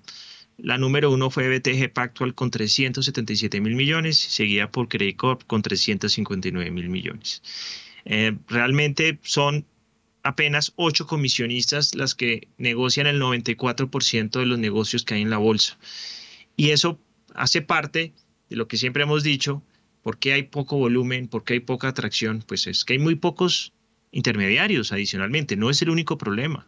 Nosotros en el 2001 teníamos 40 comisionistas de bolsa, hoy tenemos 16, pero esas 16 solo 8 ocho comisionistas mueven el 94% del mercado accionario. Entonces, muy concentrado en unas pocas y aunque pues ya hay nuevos instrumentos para entrar a invertir, como están las apps como TRI, como la que va a sacar Valores Bancolombia, todavía es un trabajo que hay que construir. Y adicionalmente a eso, vemos muy pocos emisores, los que ahí sí siguen yendo, el índice Colcap termina recibiendo acciones de baja liquidez y de media liquidez que no se mueven, reemplazando las acciones que sí se movían y sí tenían liquidez. Se fueron Isagen, se fue Pacific Rubiales, se fue Avianca, ese OPA en Éxito, OPA en Cemex. Entonces tocó traer a ETB otra vez, que es una acción de baja liquidez, tocó traer al Colcap a Promigas, a Terpel, a Preferencial Corficol, a Grupo Bolívar, pero son acciones que no tienen un componente de emisión de acciones masivas, que no tienen fondos extranjeros fuertemente, que no tienen casi fondos de pensiones, entonces se mueven realmente muy poco. Y en el índice de liquidez que ayer también reveló primera página, eh, vemos ocho acciones de alta liquidez en la bolsa. Solo hay ocho, de las cuales Ecopetrol y Bancolombia preferencial al cielo. Y el resto son compañías que cada vez tienden a ser más de media liquidez. Realmente es muy preocupante lo que ocurre en el mercado. Ojalá podamos tomar decisiones para mejorar todo esto que está ocurriendo. El mercado accionario cae el Colcap menos 16,31% en el año, eh, un descuento impresionante. Bogotá y Mineros son las que más caen, 56% Bogotá, Mineros cae 50%, Preferencial Aval cae 46%, Cementos Argos 42%, Grupo Sura preferencial el 41%, Corficol el 40%, Promigas el 33%. No se salva ni Ecopetrol el 19 con lo que pasó con, los con el petróleo y con los grandes balances que tiene. Y solo suben acciones de media liquidez o de baja por operaciones puntuales. Enca va a haber una OPA seguramente, Cemex la van a deslistar, el Cóndor sube porque llegó Colpatri compró, eh, Villas y Corficolombia y, y, y, BVA suben por operaciones muy puntuales de algún accionista y arriba se mantienen solamente Nutresa y Grupo Sura. Hoy estamos cumpliendo tres semanas sin Nutresa en la bolsa, esperando seguramente la erradicación de garantías o, la aprobación de la superfinanciera, están entre los tiempos normales, tienen hasta 90 días, pero llevamos tres semanas. Es importante eh, que esto pase rápido para entender qué va a hacer el GEA, qué va a tener, qué decisión va a tomar Grupo Sur. Han tenido todo el tiempo para pensar. Al mercado le sirve esa liquidez, al GEA le sirve esa liquidez. Y bueno, también esperando Cemex que nos diga cuándo va a ser la OPA de cancelación. Entonces, el mercado colombiano al descuento, la mayoría de acciones cayendo entre el 20 y el 30%, eh, no están reflejando la realidad, no sé qué están anticipando, están anticipando pérdidas de 5 o 8 años, eso no lo veo, es uno de los mercados más baratos que hay, necesitamos estabilidad tributaria, estabilidad política, estabilidad económica en Colombia para que los fondos extranjeros vengan y, y puedan invertir en todas estas gangas que tenemos en acciones. 7 y 34 minutos. Precisamente, eh, Juan Manuel tenía por ahí dos comentarios. Creo que tiene uno sobre el live box de ayer eh, con la vivienda y otro tributario. Juan Manuel, adelante. Pues no era sobre el, el live box de la vivienda, la verdad. Era quería comentarle que ayer ah, tuvimos un. ¿Verdad que ustedes están haciendo? Bueno, sí, perdón. Yo hice la publicidad de lo que ustedes venían haciendo ¿Y qué hicieron ayer? No, tuvimos un, un podcast, eh, un episodio de nuestro podcast semanal, muy interesante esta vez porque tuvimos la participación de un invitado especial que gestiona un portafolio muy interesante eh, de eh, activos alternativos, administra un portafolio de proyectos inmobiliarios.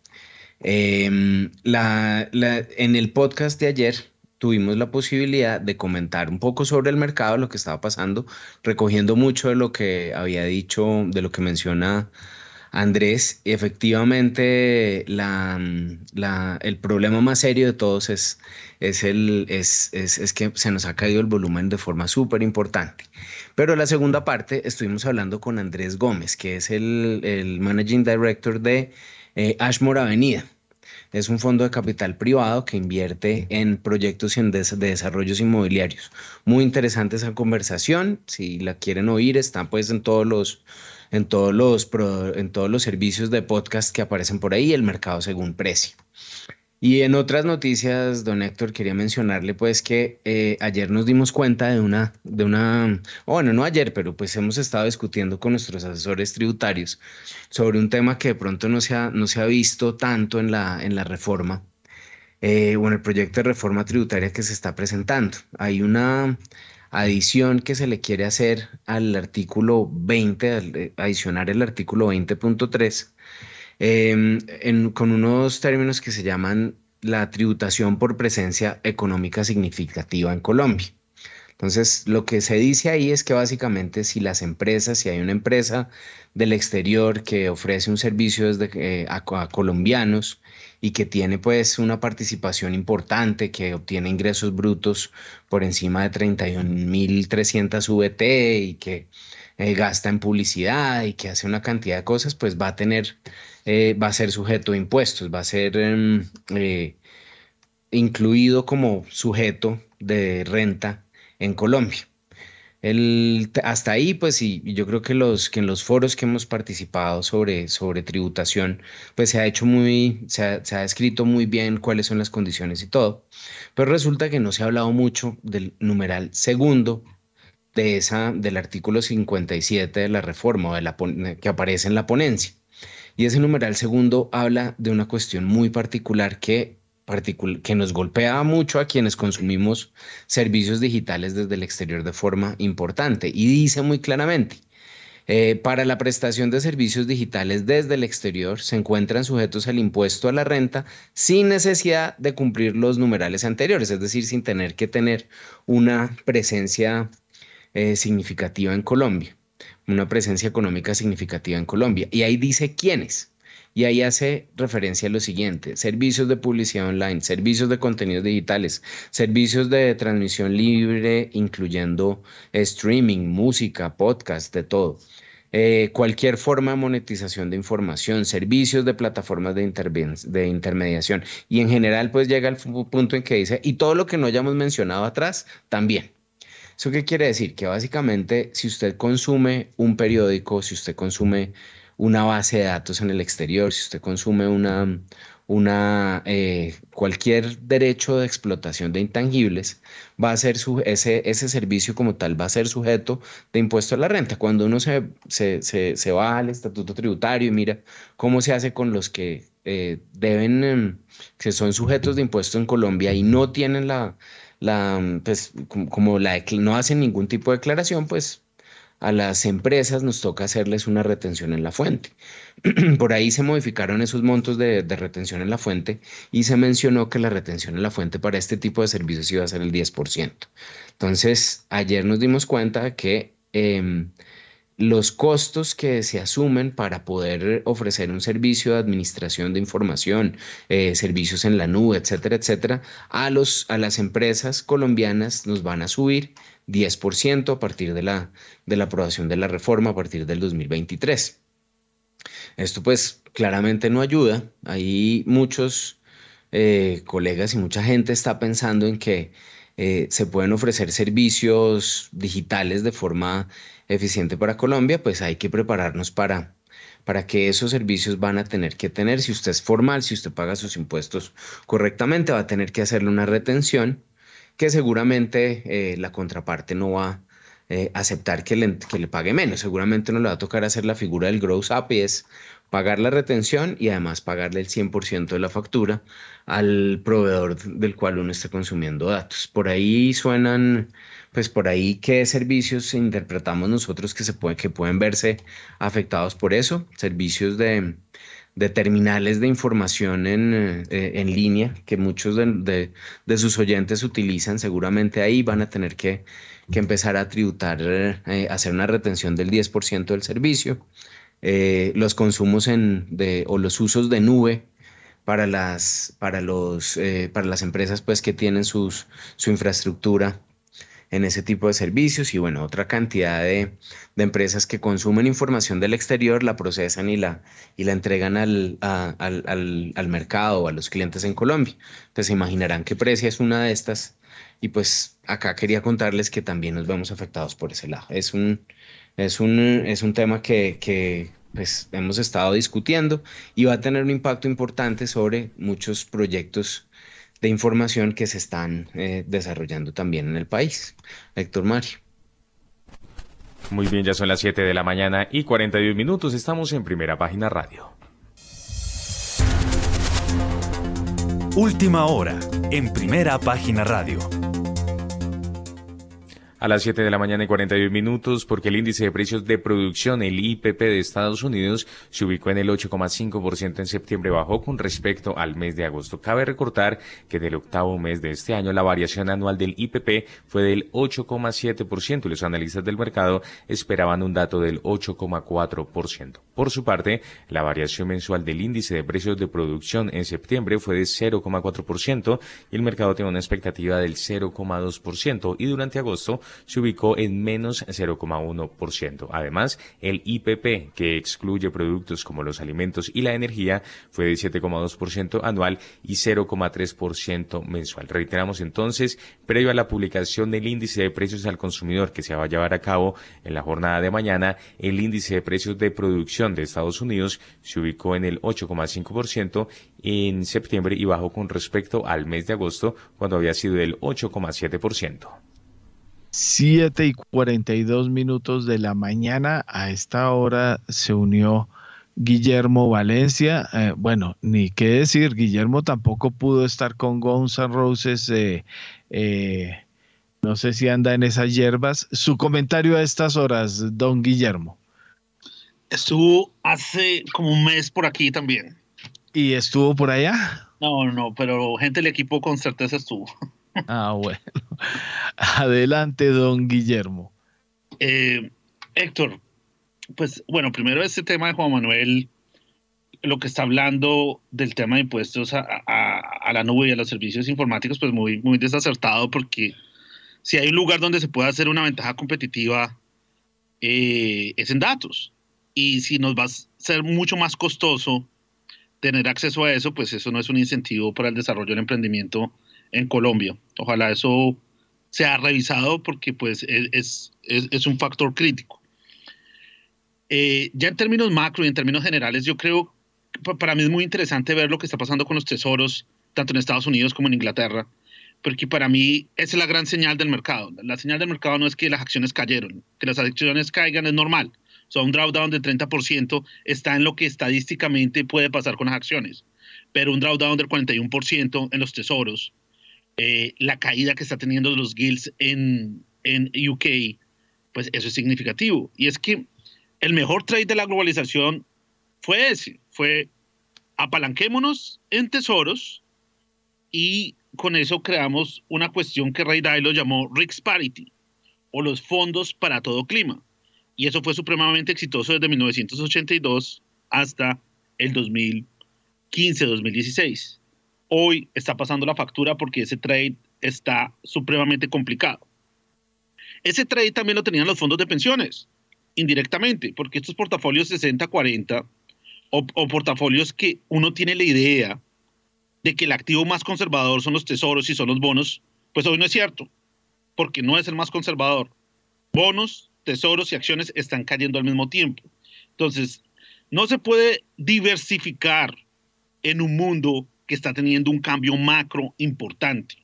En un mundo que tiene un cambio macro importante, es supremamente importante seleccionar, valga la redundancia. La selección es la única manera de poder tener una buena gestión de riesgo. Y más que encontrar cuáles son esas compañías o cuáles son esos activos que ofrecen las mejores oportunidades de rendimiento, yo creo que la pregunta fundamental es, ¿en qué no invertir? ¿Qué debo evitar? Cuál debe ser mi estructura de ahorro fundamental. Y, yo insisto, la fragilidad más grande que tiene Latinoamérica es la moneda. Muchos no tocan el tema de la moneda y cuando uno habla de la moneda y cuando uno dice que la moneda se puede depreciar significativamente, entonces salen con, con el tema de futurología, que soy economista y no futurólogo. Pero yo creo que es eso lo que toca hacer con la ciencia, tratar de usar las herramientas para tratar de entender qué pasa con, con esa serie de tiempo como el peso colombiano o el real brasileño. Cuando uno analiza bien esa serie de tiempo, no luce como un proceso totalmente aleatorio. Tiene un componente bien fuerte donde se muestra que es más probable tener un dólar fuerte históricamente que un peso fuerte o que un real fuerte. ¿Y qué son esos factores que hacen que esa debilidad acontezca? Los déficits, la subida eh, de las tasas en Estados Unidos, y pues son esos factores los que están pasando en este instante. Entonces yo creo que, repito, lo más importante en este instante es no estar invertido en lo que puede ser el activo más riesgoso.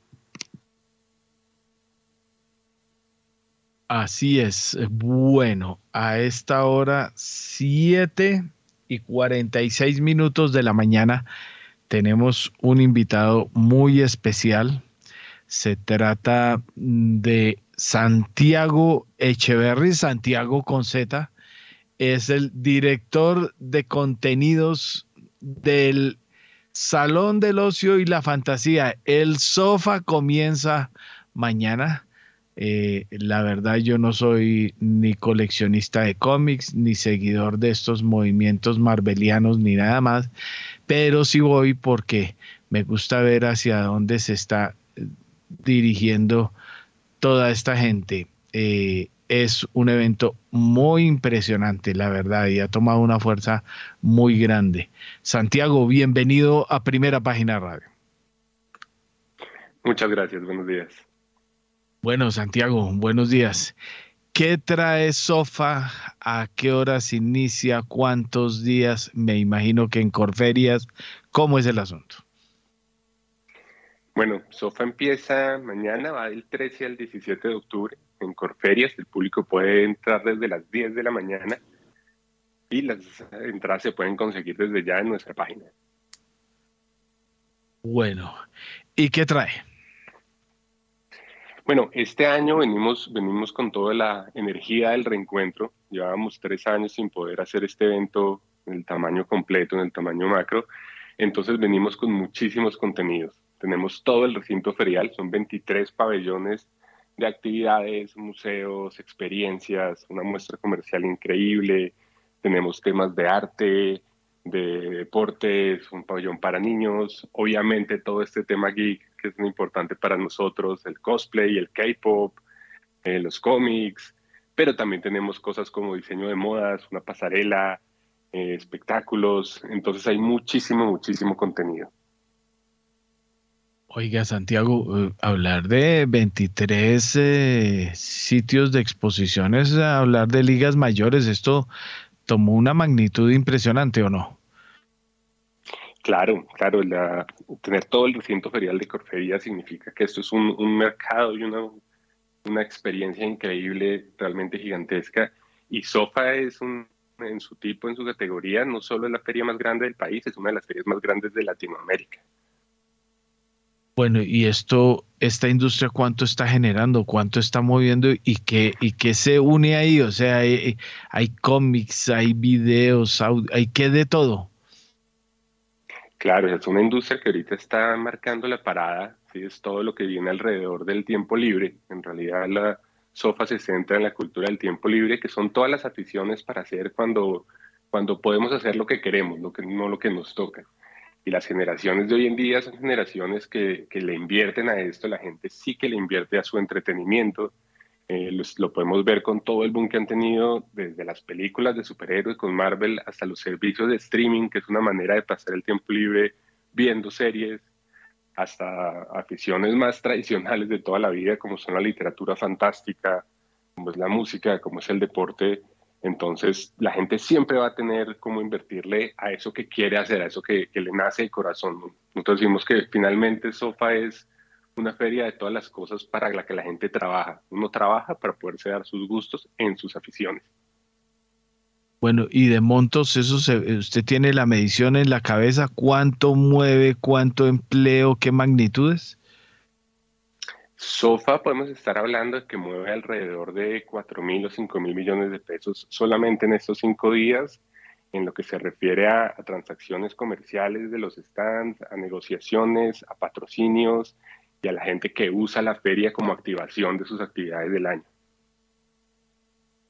Bueno, oiga Santiago, la otra pregunta es, y ese es el tema por el que yo voy y doy una vuelta para ver qué se está moviendo, el tema de las tribus sociales. ¿Cómo es ese mercado? ¿Qué genera? ¿Cómo es el cuento ese? La gente llega disfrazada, cumpliendo roles, eh, haciendo cosas que, que, en su vida, digamos, civil eh, no se les nota. Claro, es un tema de, de, identidad por un lado, que la gente se identifica con sus aficiones. Cuando a alguien le gusta los juegos de video, por ejemplo, se refiere a sí mismo como un gamer porque se convierte en parte de su identidad y quiere identificarse y quiere mostrarle a todo el mundo lo importante que es esta afición. Y una manera de, de, de liberarse y de demostrar esa importancia es, por ejemplo, con el tema del cosplay, del disfraz, de decir, yo juego mucho este juego y me encanta este personaje y durante estos cinco días de sofá puedo ir a sentir que soy ese personaje y que todo el mundo vea lo mucho que me gusta ese personaje. Y por otro lado, un sentido muy fuerte de comunidad. Cuando uno se encuentra con alguien que le gustan las mismas cosas, es, un, es una conexión inmediata, la conexión que tienen los, los fanáticos de cualquier cosa. Uno dice, a usted le gusta tal cosa, a mí también me gusta, y hay una conexión.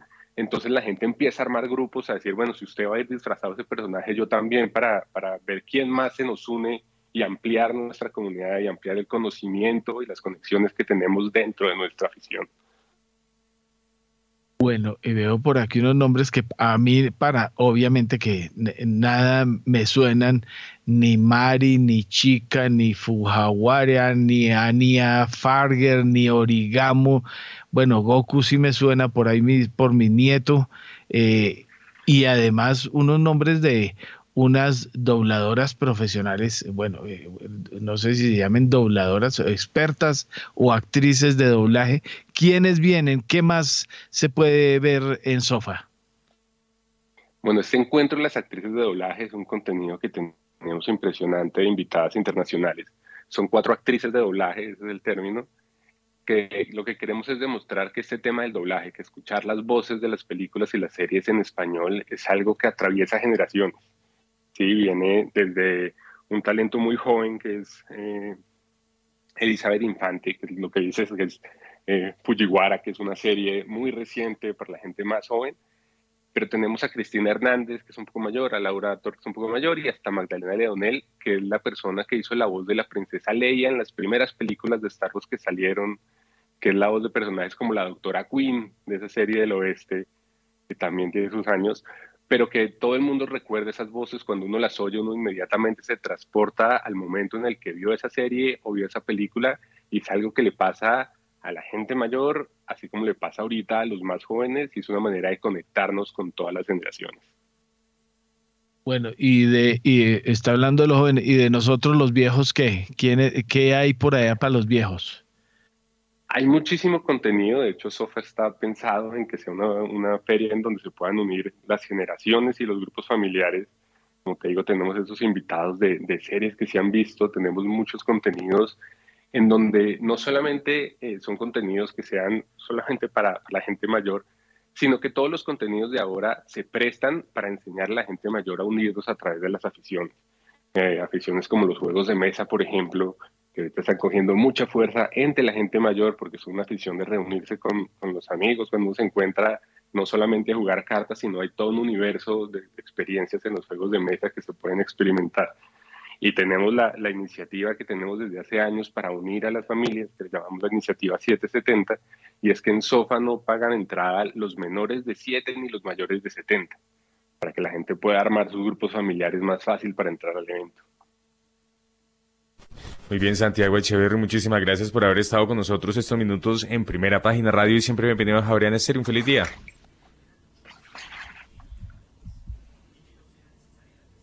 Bueno, 7 y 55 minutos de la mañana y del sofá vamos a otro divertimento, al divertimento del Congreso. Creo que estuvo movido ayer mientras unos... Eh, hacían salir humo en el campín, otros reconocían que habían eh, echado mucho humo en el Congreso de la República, o me equivoco, don William Varela. Buenos días, Héctor. Buenos días a Juan Sebastián y a todos los oyentes de Primera Página Radio, sobre todo a nuestros invitados especiales que están ahí eh, eh, pendientes de los comentarios que van a realizar ahorita. Mire, ayer se hizo una disertación de lo que va a ser la nueva política antidrogas de Colombia. Hoy, pues, muy pocos han eh, replicado este discurso del ministro de Justicia, Néstor Iván Osuna. ¿Y por qué es importante? Porque él no solo fue a apoyar una reforma a la constitución política del 91 sobre el manejo y uso del cannabis, así como también su reglamentación eh, nacional, sino que hizo una exposición de lo que va a ser el o el rumbo del nuevo gobierno con relación al manejo de las drogas o de los cultivos ilícitos y de las drogas eh, ilícitas que se venden en el país. Pues le cuento que el ministro dijo que ahora las rentas también van a beneficiarse. El erario público se va a beneficiar con un comercio legal porque el cannabis definitivamente va a quedar aprobado para uso de mayores de 18 años en Colombia. Escuchemos, Héctor, apartes, vamos a quedarnos un poquito para escucharlo bien al ministro de Justicia, porque entró al, fondo de lo que quiere este gobierno con el tema de el combate o la persecución a los grupos ilegales que se dedican al narcotráfico. Escuchemos. Las primeras tres tienen que ver con el fracaso evidente, comprobado de la estrategia de guerra contra las drogas. Y el primero es este, la prohibición del uso del cannabis nunca ha impedido su consumo.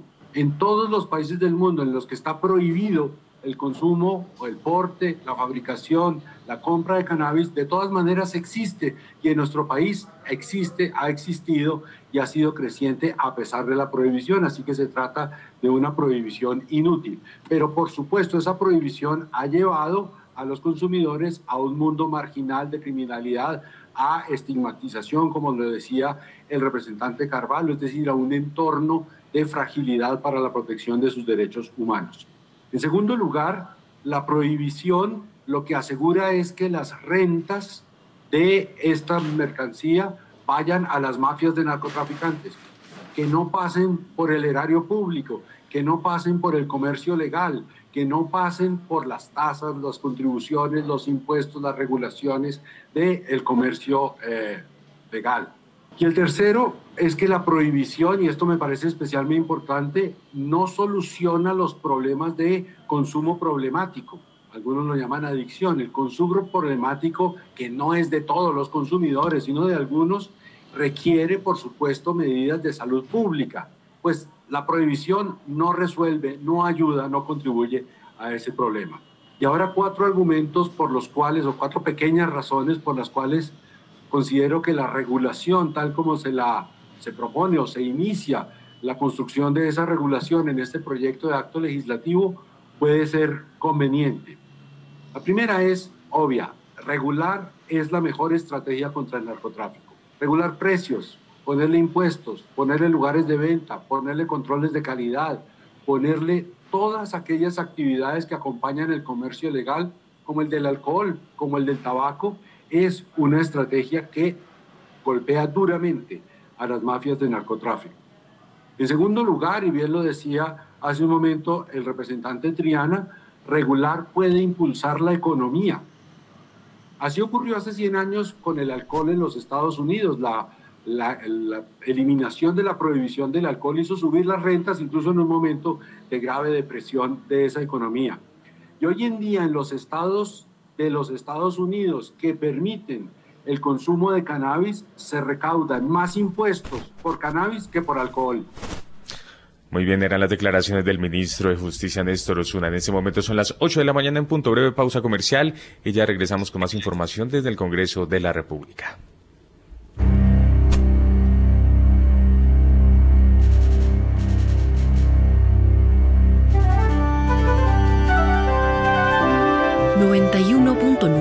Javeriana Estéreo, Bogotá.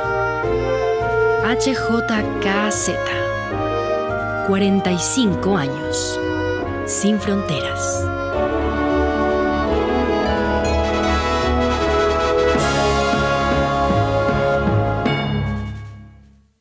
En Movistar Empresas conectamos tu pyme con todo, con fibra, para que tu velocidad de crecimiento sea siempre la máxima. Telefonía fija y móvil para que siempre estés en línea con tus clientes. Toda la tecnología y las soluciones digitales para que tu pyme crezca con todo. Marca ya numeral 709 opción 4. Ingresa a movistar.co slash pymes. Visita nuestros centros de experiencia o contáctanos por WhatsApp al 316-606-6666.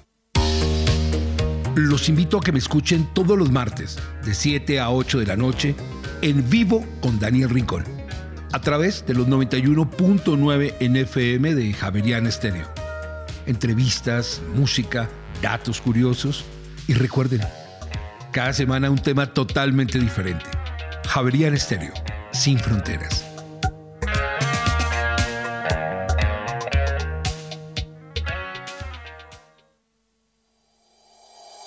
En Acciones y Valores, nuestra prioridad es construir la mejor versión de su futuro financiero. Por ello, creamos soluciones para cada uno de sus objetivos. Descubra nuevas formas de ahorrar y simplifique todo desde el celular a través de inversiones digitales desde un peso. Genere rentabilidad y a la vez impacto positivo en el mundo con inversiones responsables. Construya su plan de inversión personalizado con asesoría exclusiva y especializada Optimice el manejo de recursos de su empresa por medio de soluciones de tesorería. Realice envíos y pagos internacionales seguros de la mano de nuestro aliado Western Union. Es momento de crear metas juntos. Conozca la mejor forma de hacerlo. Contáctenos en www.axivalores.com o al WhatsApp 323-236-5222, vigilado y regulado por la Superintendencia Financiera de Colombia.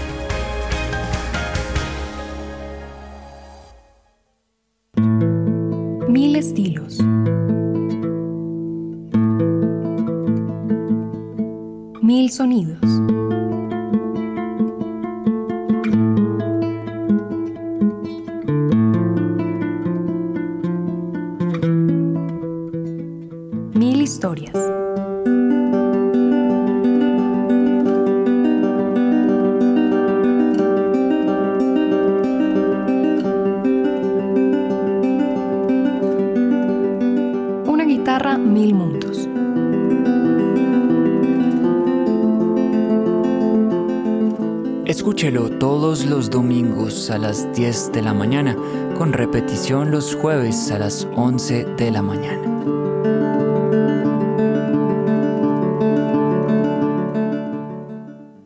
Javeriana Estéreo, sin fronteras.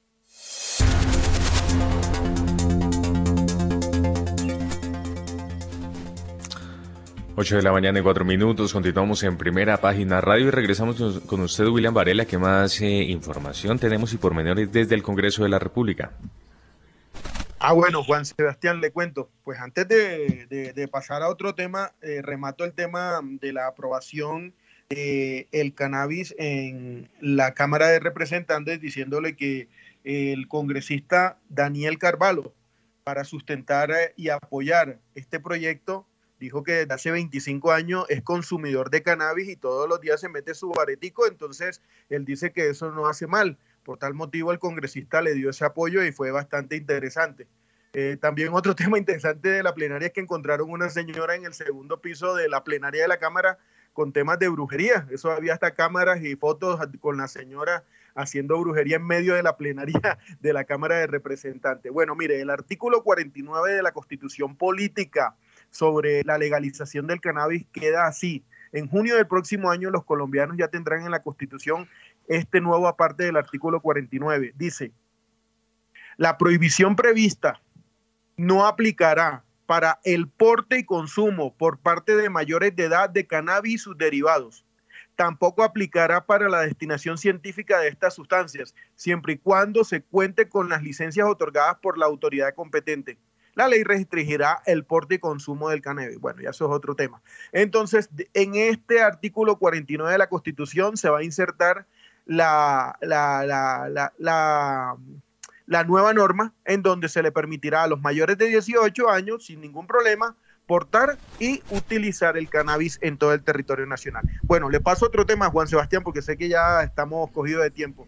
Eh, mire, ya quedó radicado en la Fiscalía General de la Nación una denuncia penal que instauraron dos congresistas contra la señora ministra de Minas y Energía, Irene Vélez por el delito de pánico económico. Ah, Dice el doctor. venga, eh, Varela, dejemos eso así. No, este es, o sea, este país eh, en otro cuento y estos en otro cuento como siempre, ¿no? O sea, eh, es particular este país en, en estas circunstancias. Aquí no va a pasar nada con ese tema de la ministra. Esa ya es un un esquema que se jugó el actual presidente y yo tengo claro el asunto y los medios jugándoles a estas medidas ah, eh, y a estos asuntos y, a estos personajes que ah, denuncian corrupción, no que les gustó, no les gustó cómo es el discurso, otra cosa, que se denuncien ellos mismos, le harían un garafa, que se metan a la cárcel ellos mismos, porque bueno, vamos con reforma política. este país. Bueno, juicioso Varela. Reforma política. No, no, pero eso, ay, acuérdate que este es un programa de negocios y economía. Bueno, Hidroituango. Eh, ¿Qué va a decir de Hidroituango? A ver. Bueno, Cordico, eh, la Comisión Quinta del Senado autorizó un debate para el tema de Hidroituango. Han citado aquí a la Comisión Quinta del Senado al gerente de EPM, Jorge Andrés Carrillo Cardoso. Él debe informar sobre los aplazamientos que hay en el proyecto. le, digo, le digo la respuesta y le cuento. Estuve ayer copiloteando un helicóptero, estuve, volé entre eh, Bogotá, Ola Herrera y Tuango, estuve en las entrañas de Hidroituango, es una obra colosal. Bueno, curiosamente estuve en la refinería de Cartagena la semana pasada que nos costó 8 billones de dólares, ¿no? Y ahora estuve en eh, Hidroituango que nos costó 5 billones de dólares, es decir, en eh, solo una semana estuve en las dos obras que, que nos costaron 13 billones que vamos a pagar con la reforma tributaria. Eso de los embelecos de si pagamos en tal o cual cosa eh, o, para dónde va a ir el dinero, los dineros están yendo para tapar estos huecos que nos han costado estas obras. Obras impresionantes, obras en donde se metió parte de la parte de la plata. Esto de Hidroituango es una obra colosal, una cosa impresionante. Va muy bien. Es, eh, me quito el sombrero ante la gente que está manejando eso, pero les advierto, Hidroituango no va a entrar a funcionar eh, ni el 15 eh, de octubre, ni el 20 como se preveía, ni en junio como se nos anunció, ni el 30 de noviembre. No entra a funcionar.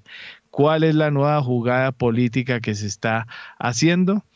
Es que la CREC decida eh, que se eh, postergue la fecha y no multe a EPM con 700 mil millones de pesos, que es la multa por no entrar a funcionar en la fecha de vida, es decir, el 30 de noviembre. ¿Y cuál es la negociación? La negociación es que EPM que ayer anunció que no va a estar muy de acuerdo con rebajar las tarifas de energía en la costa, estaría de acuerdo en rebajar las tarifas de energía en la costa, como han hecho otros generadores, eh, perdón, comercializadores de energía y algunos generadores, y eh, lo que va a hacer es esa negociación. Bajan tarifas de energía en la costa, la CREC entra y respalda en la posibilidad de que no entre en la fecha eh, de vida eh, Hidroituango. O sea, la verdad, eh, Hidroituango va muy adelantada, ya hay turbinas instaladas, ya se están haciendo obras muy grandes, pero en 30 días o, 30, o 45 días eso no entra a funcionar. Y si lo van a entrar a funcionar a las patadas, como se hizo la vez pasada, queriendo inaugurar la obra con Juan Manuel Santos, que es una de las grandes cosas graves que no se le ha cobrado a don Juan Manuel Santos, que era para poder irse con Hidroituango funcionando, pasó lo que pasó. Esa es la realidad. Eso es lo que les cuento. Estuve en las entrañas de Hidroituango y no va a entrar a funcionar en estas fechas previstas. Eso es lo que yo puedo decir de lo que vi. Obviamente que me irán a mirar feo, van a decir que eso no es cierto, que quién sabe que estoy... Eso es lo que se está viendo y esa es la respuesta que se le debe dar al Congreso, al Congreso y, y, que no presionen que esto se haga antes.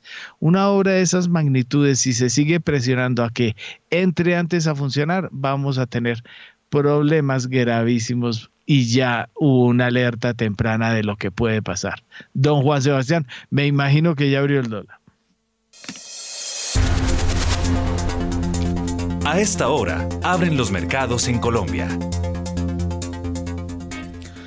A las 8 de la mañana y 11 minutos y mucha atención porque el dólar abrió este miércoles en 4.602 pesos con 50 centavos, baja 3 pesos con 50 centavos frente a su cierre de ayer que fue de 4.606 pesos. Reiteramos entonces, dato de apertura, 4.602 pesos con 50 centavos, baja 3 pesos con 50 centavos frente a su cierre de ayer. Mil gracias, don Juan Sebastián. Obviamente que le vamos a dar la palabra para que cierre como abrió hoy don Juan Manuel Quintero, pero la noticia medio maluca es que Wall Street puede abrir en rojo. Está tirando a rosadito. La cosa eh, estuvo en punto 70 al alza Standard Poor's, bajó luego a punto 50 y pico, luego punto 27 y ahora ya va por 13 apenas, subiendo el Nasdaq apenas sube punto 33 y el Russell punto 12 va a ser el primero que se va a poner en rojo. Me atrevería a decir de que Wall Street va a abrir en rojo como van las cosas. Don Juan Manuel Quintero, su despedida. Héctor Mario, sí señor, ya estamos viendo ahí cómo está entre rojo y verde, pero casi que sin variación los futuros del Standard Poor's y del Dow Jones. Claramente lo que los está moviendo en ese sentido es la sorpresa eh, negativa que tuvimos hoy con el resultado del eh, índice de precios del productor. Si vemos, los, el mercado lo estaba esperando en eh, actualizado pues el año corrido en 8.4 y salió un poquito por encima en 8.5. Eso pues muestra que eh, no hay señales positivas. Y si se acuerda de las tres señales que yo le mencionaba más temprano, una de las tres señales es que la Fed tenga una, un indicio claro de que la inflación está cediendo. Este dato de hoy pues muestra que no es así. Entonces inmediatamente el mercado reacciona interpretando que no hay eh, un alivio monetario en el corto plazo, es decir, una reducción en el ritmo de subida de las tasas de interés por parte de la Fed. Eh, la apertura del, dólar todavía no nos muestra mucho que decir sobre lo que mm, pueda pasar el día de hoy. Estamos, eh, seguimos como dentro del mismo rango que se estaba operando ayer, tal vez un poquito por debajo, pero de todos modos eh, sin cambios significativos. No hay gap a la apertura, es decir, no hay una diferencia entre el cierre de hoy de cierre de ayer y la apertura de hoy está dentro de los mismos niveles, entonces seguramente eh, vamos a, mm, no tengo pues como una idea de hacia dónde se pueda mover hoy, no hay un, el mercado no está muy claro eh, sobre lo que, eh, hacia dónde se pueda estar reflejando la, la volatilidad del día de hoy. bueno, no, gracias por la invitación nuevamente, Héctor Mario, y un saludo a todos los oyentes. Mil gracias, don Juan Manuel Quintero. Y de esta manera entonces llegamos entonces al final de esta emisión. ustedes muchas gracias por haber estado con nosotros. A Juan Manuel Quintero, Nelson Vera, Andrés Moreno Jaramillo, Guillermo Valencia y Santiago Echeverri, nuestros invitados el día de hoy. Héctor Mario Rodríguez en la dirección y en la presentación, quien les habla, Juan Sebastián Ortino. Se vayan que ya llega Mañanas Sin Fronteras. Que tengan todos ustedes un feliz miércoles.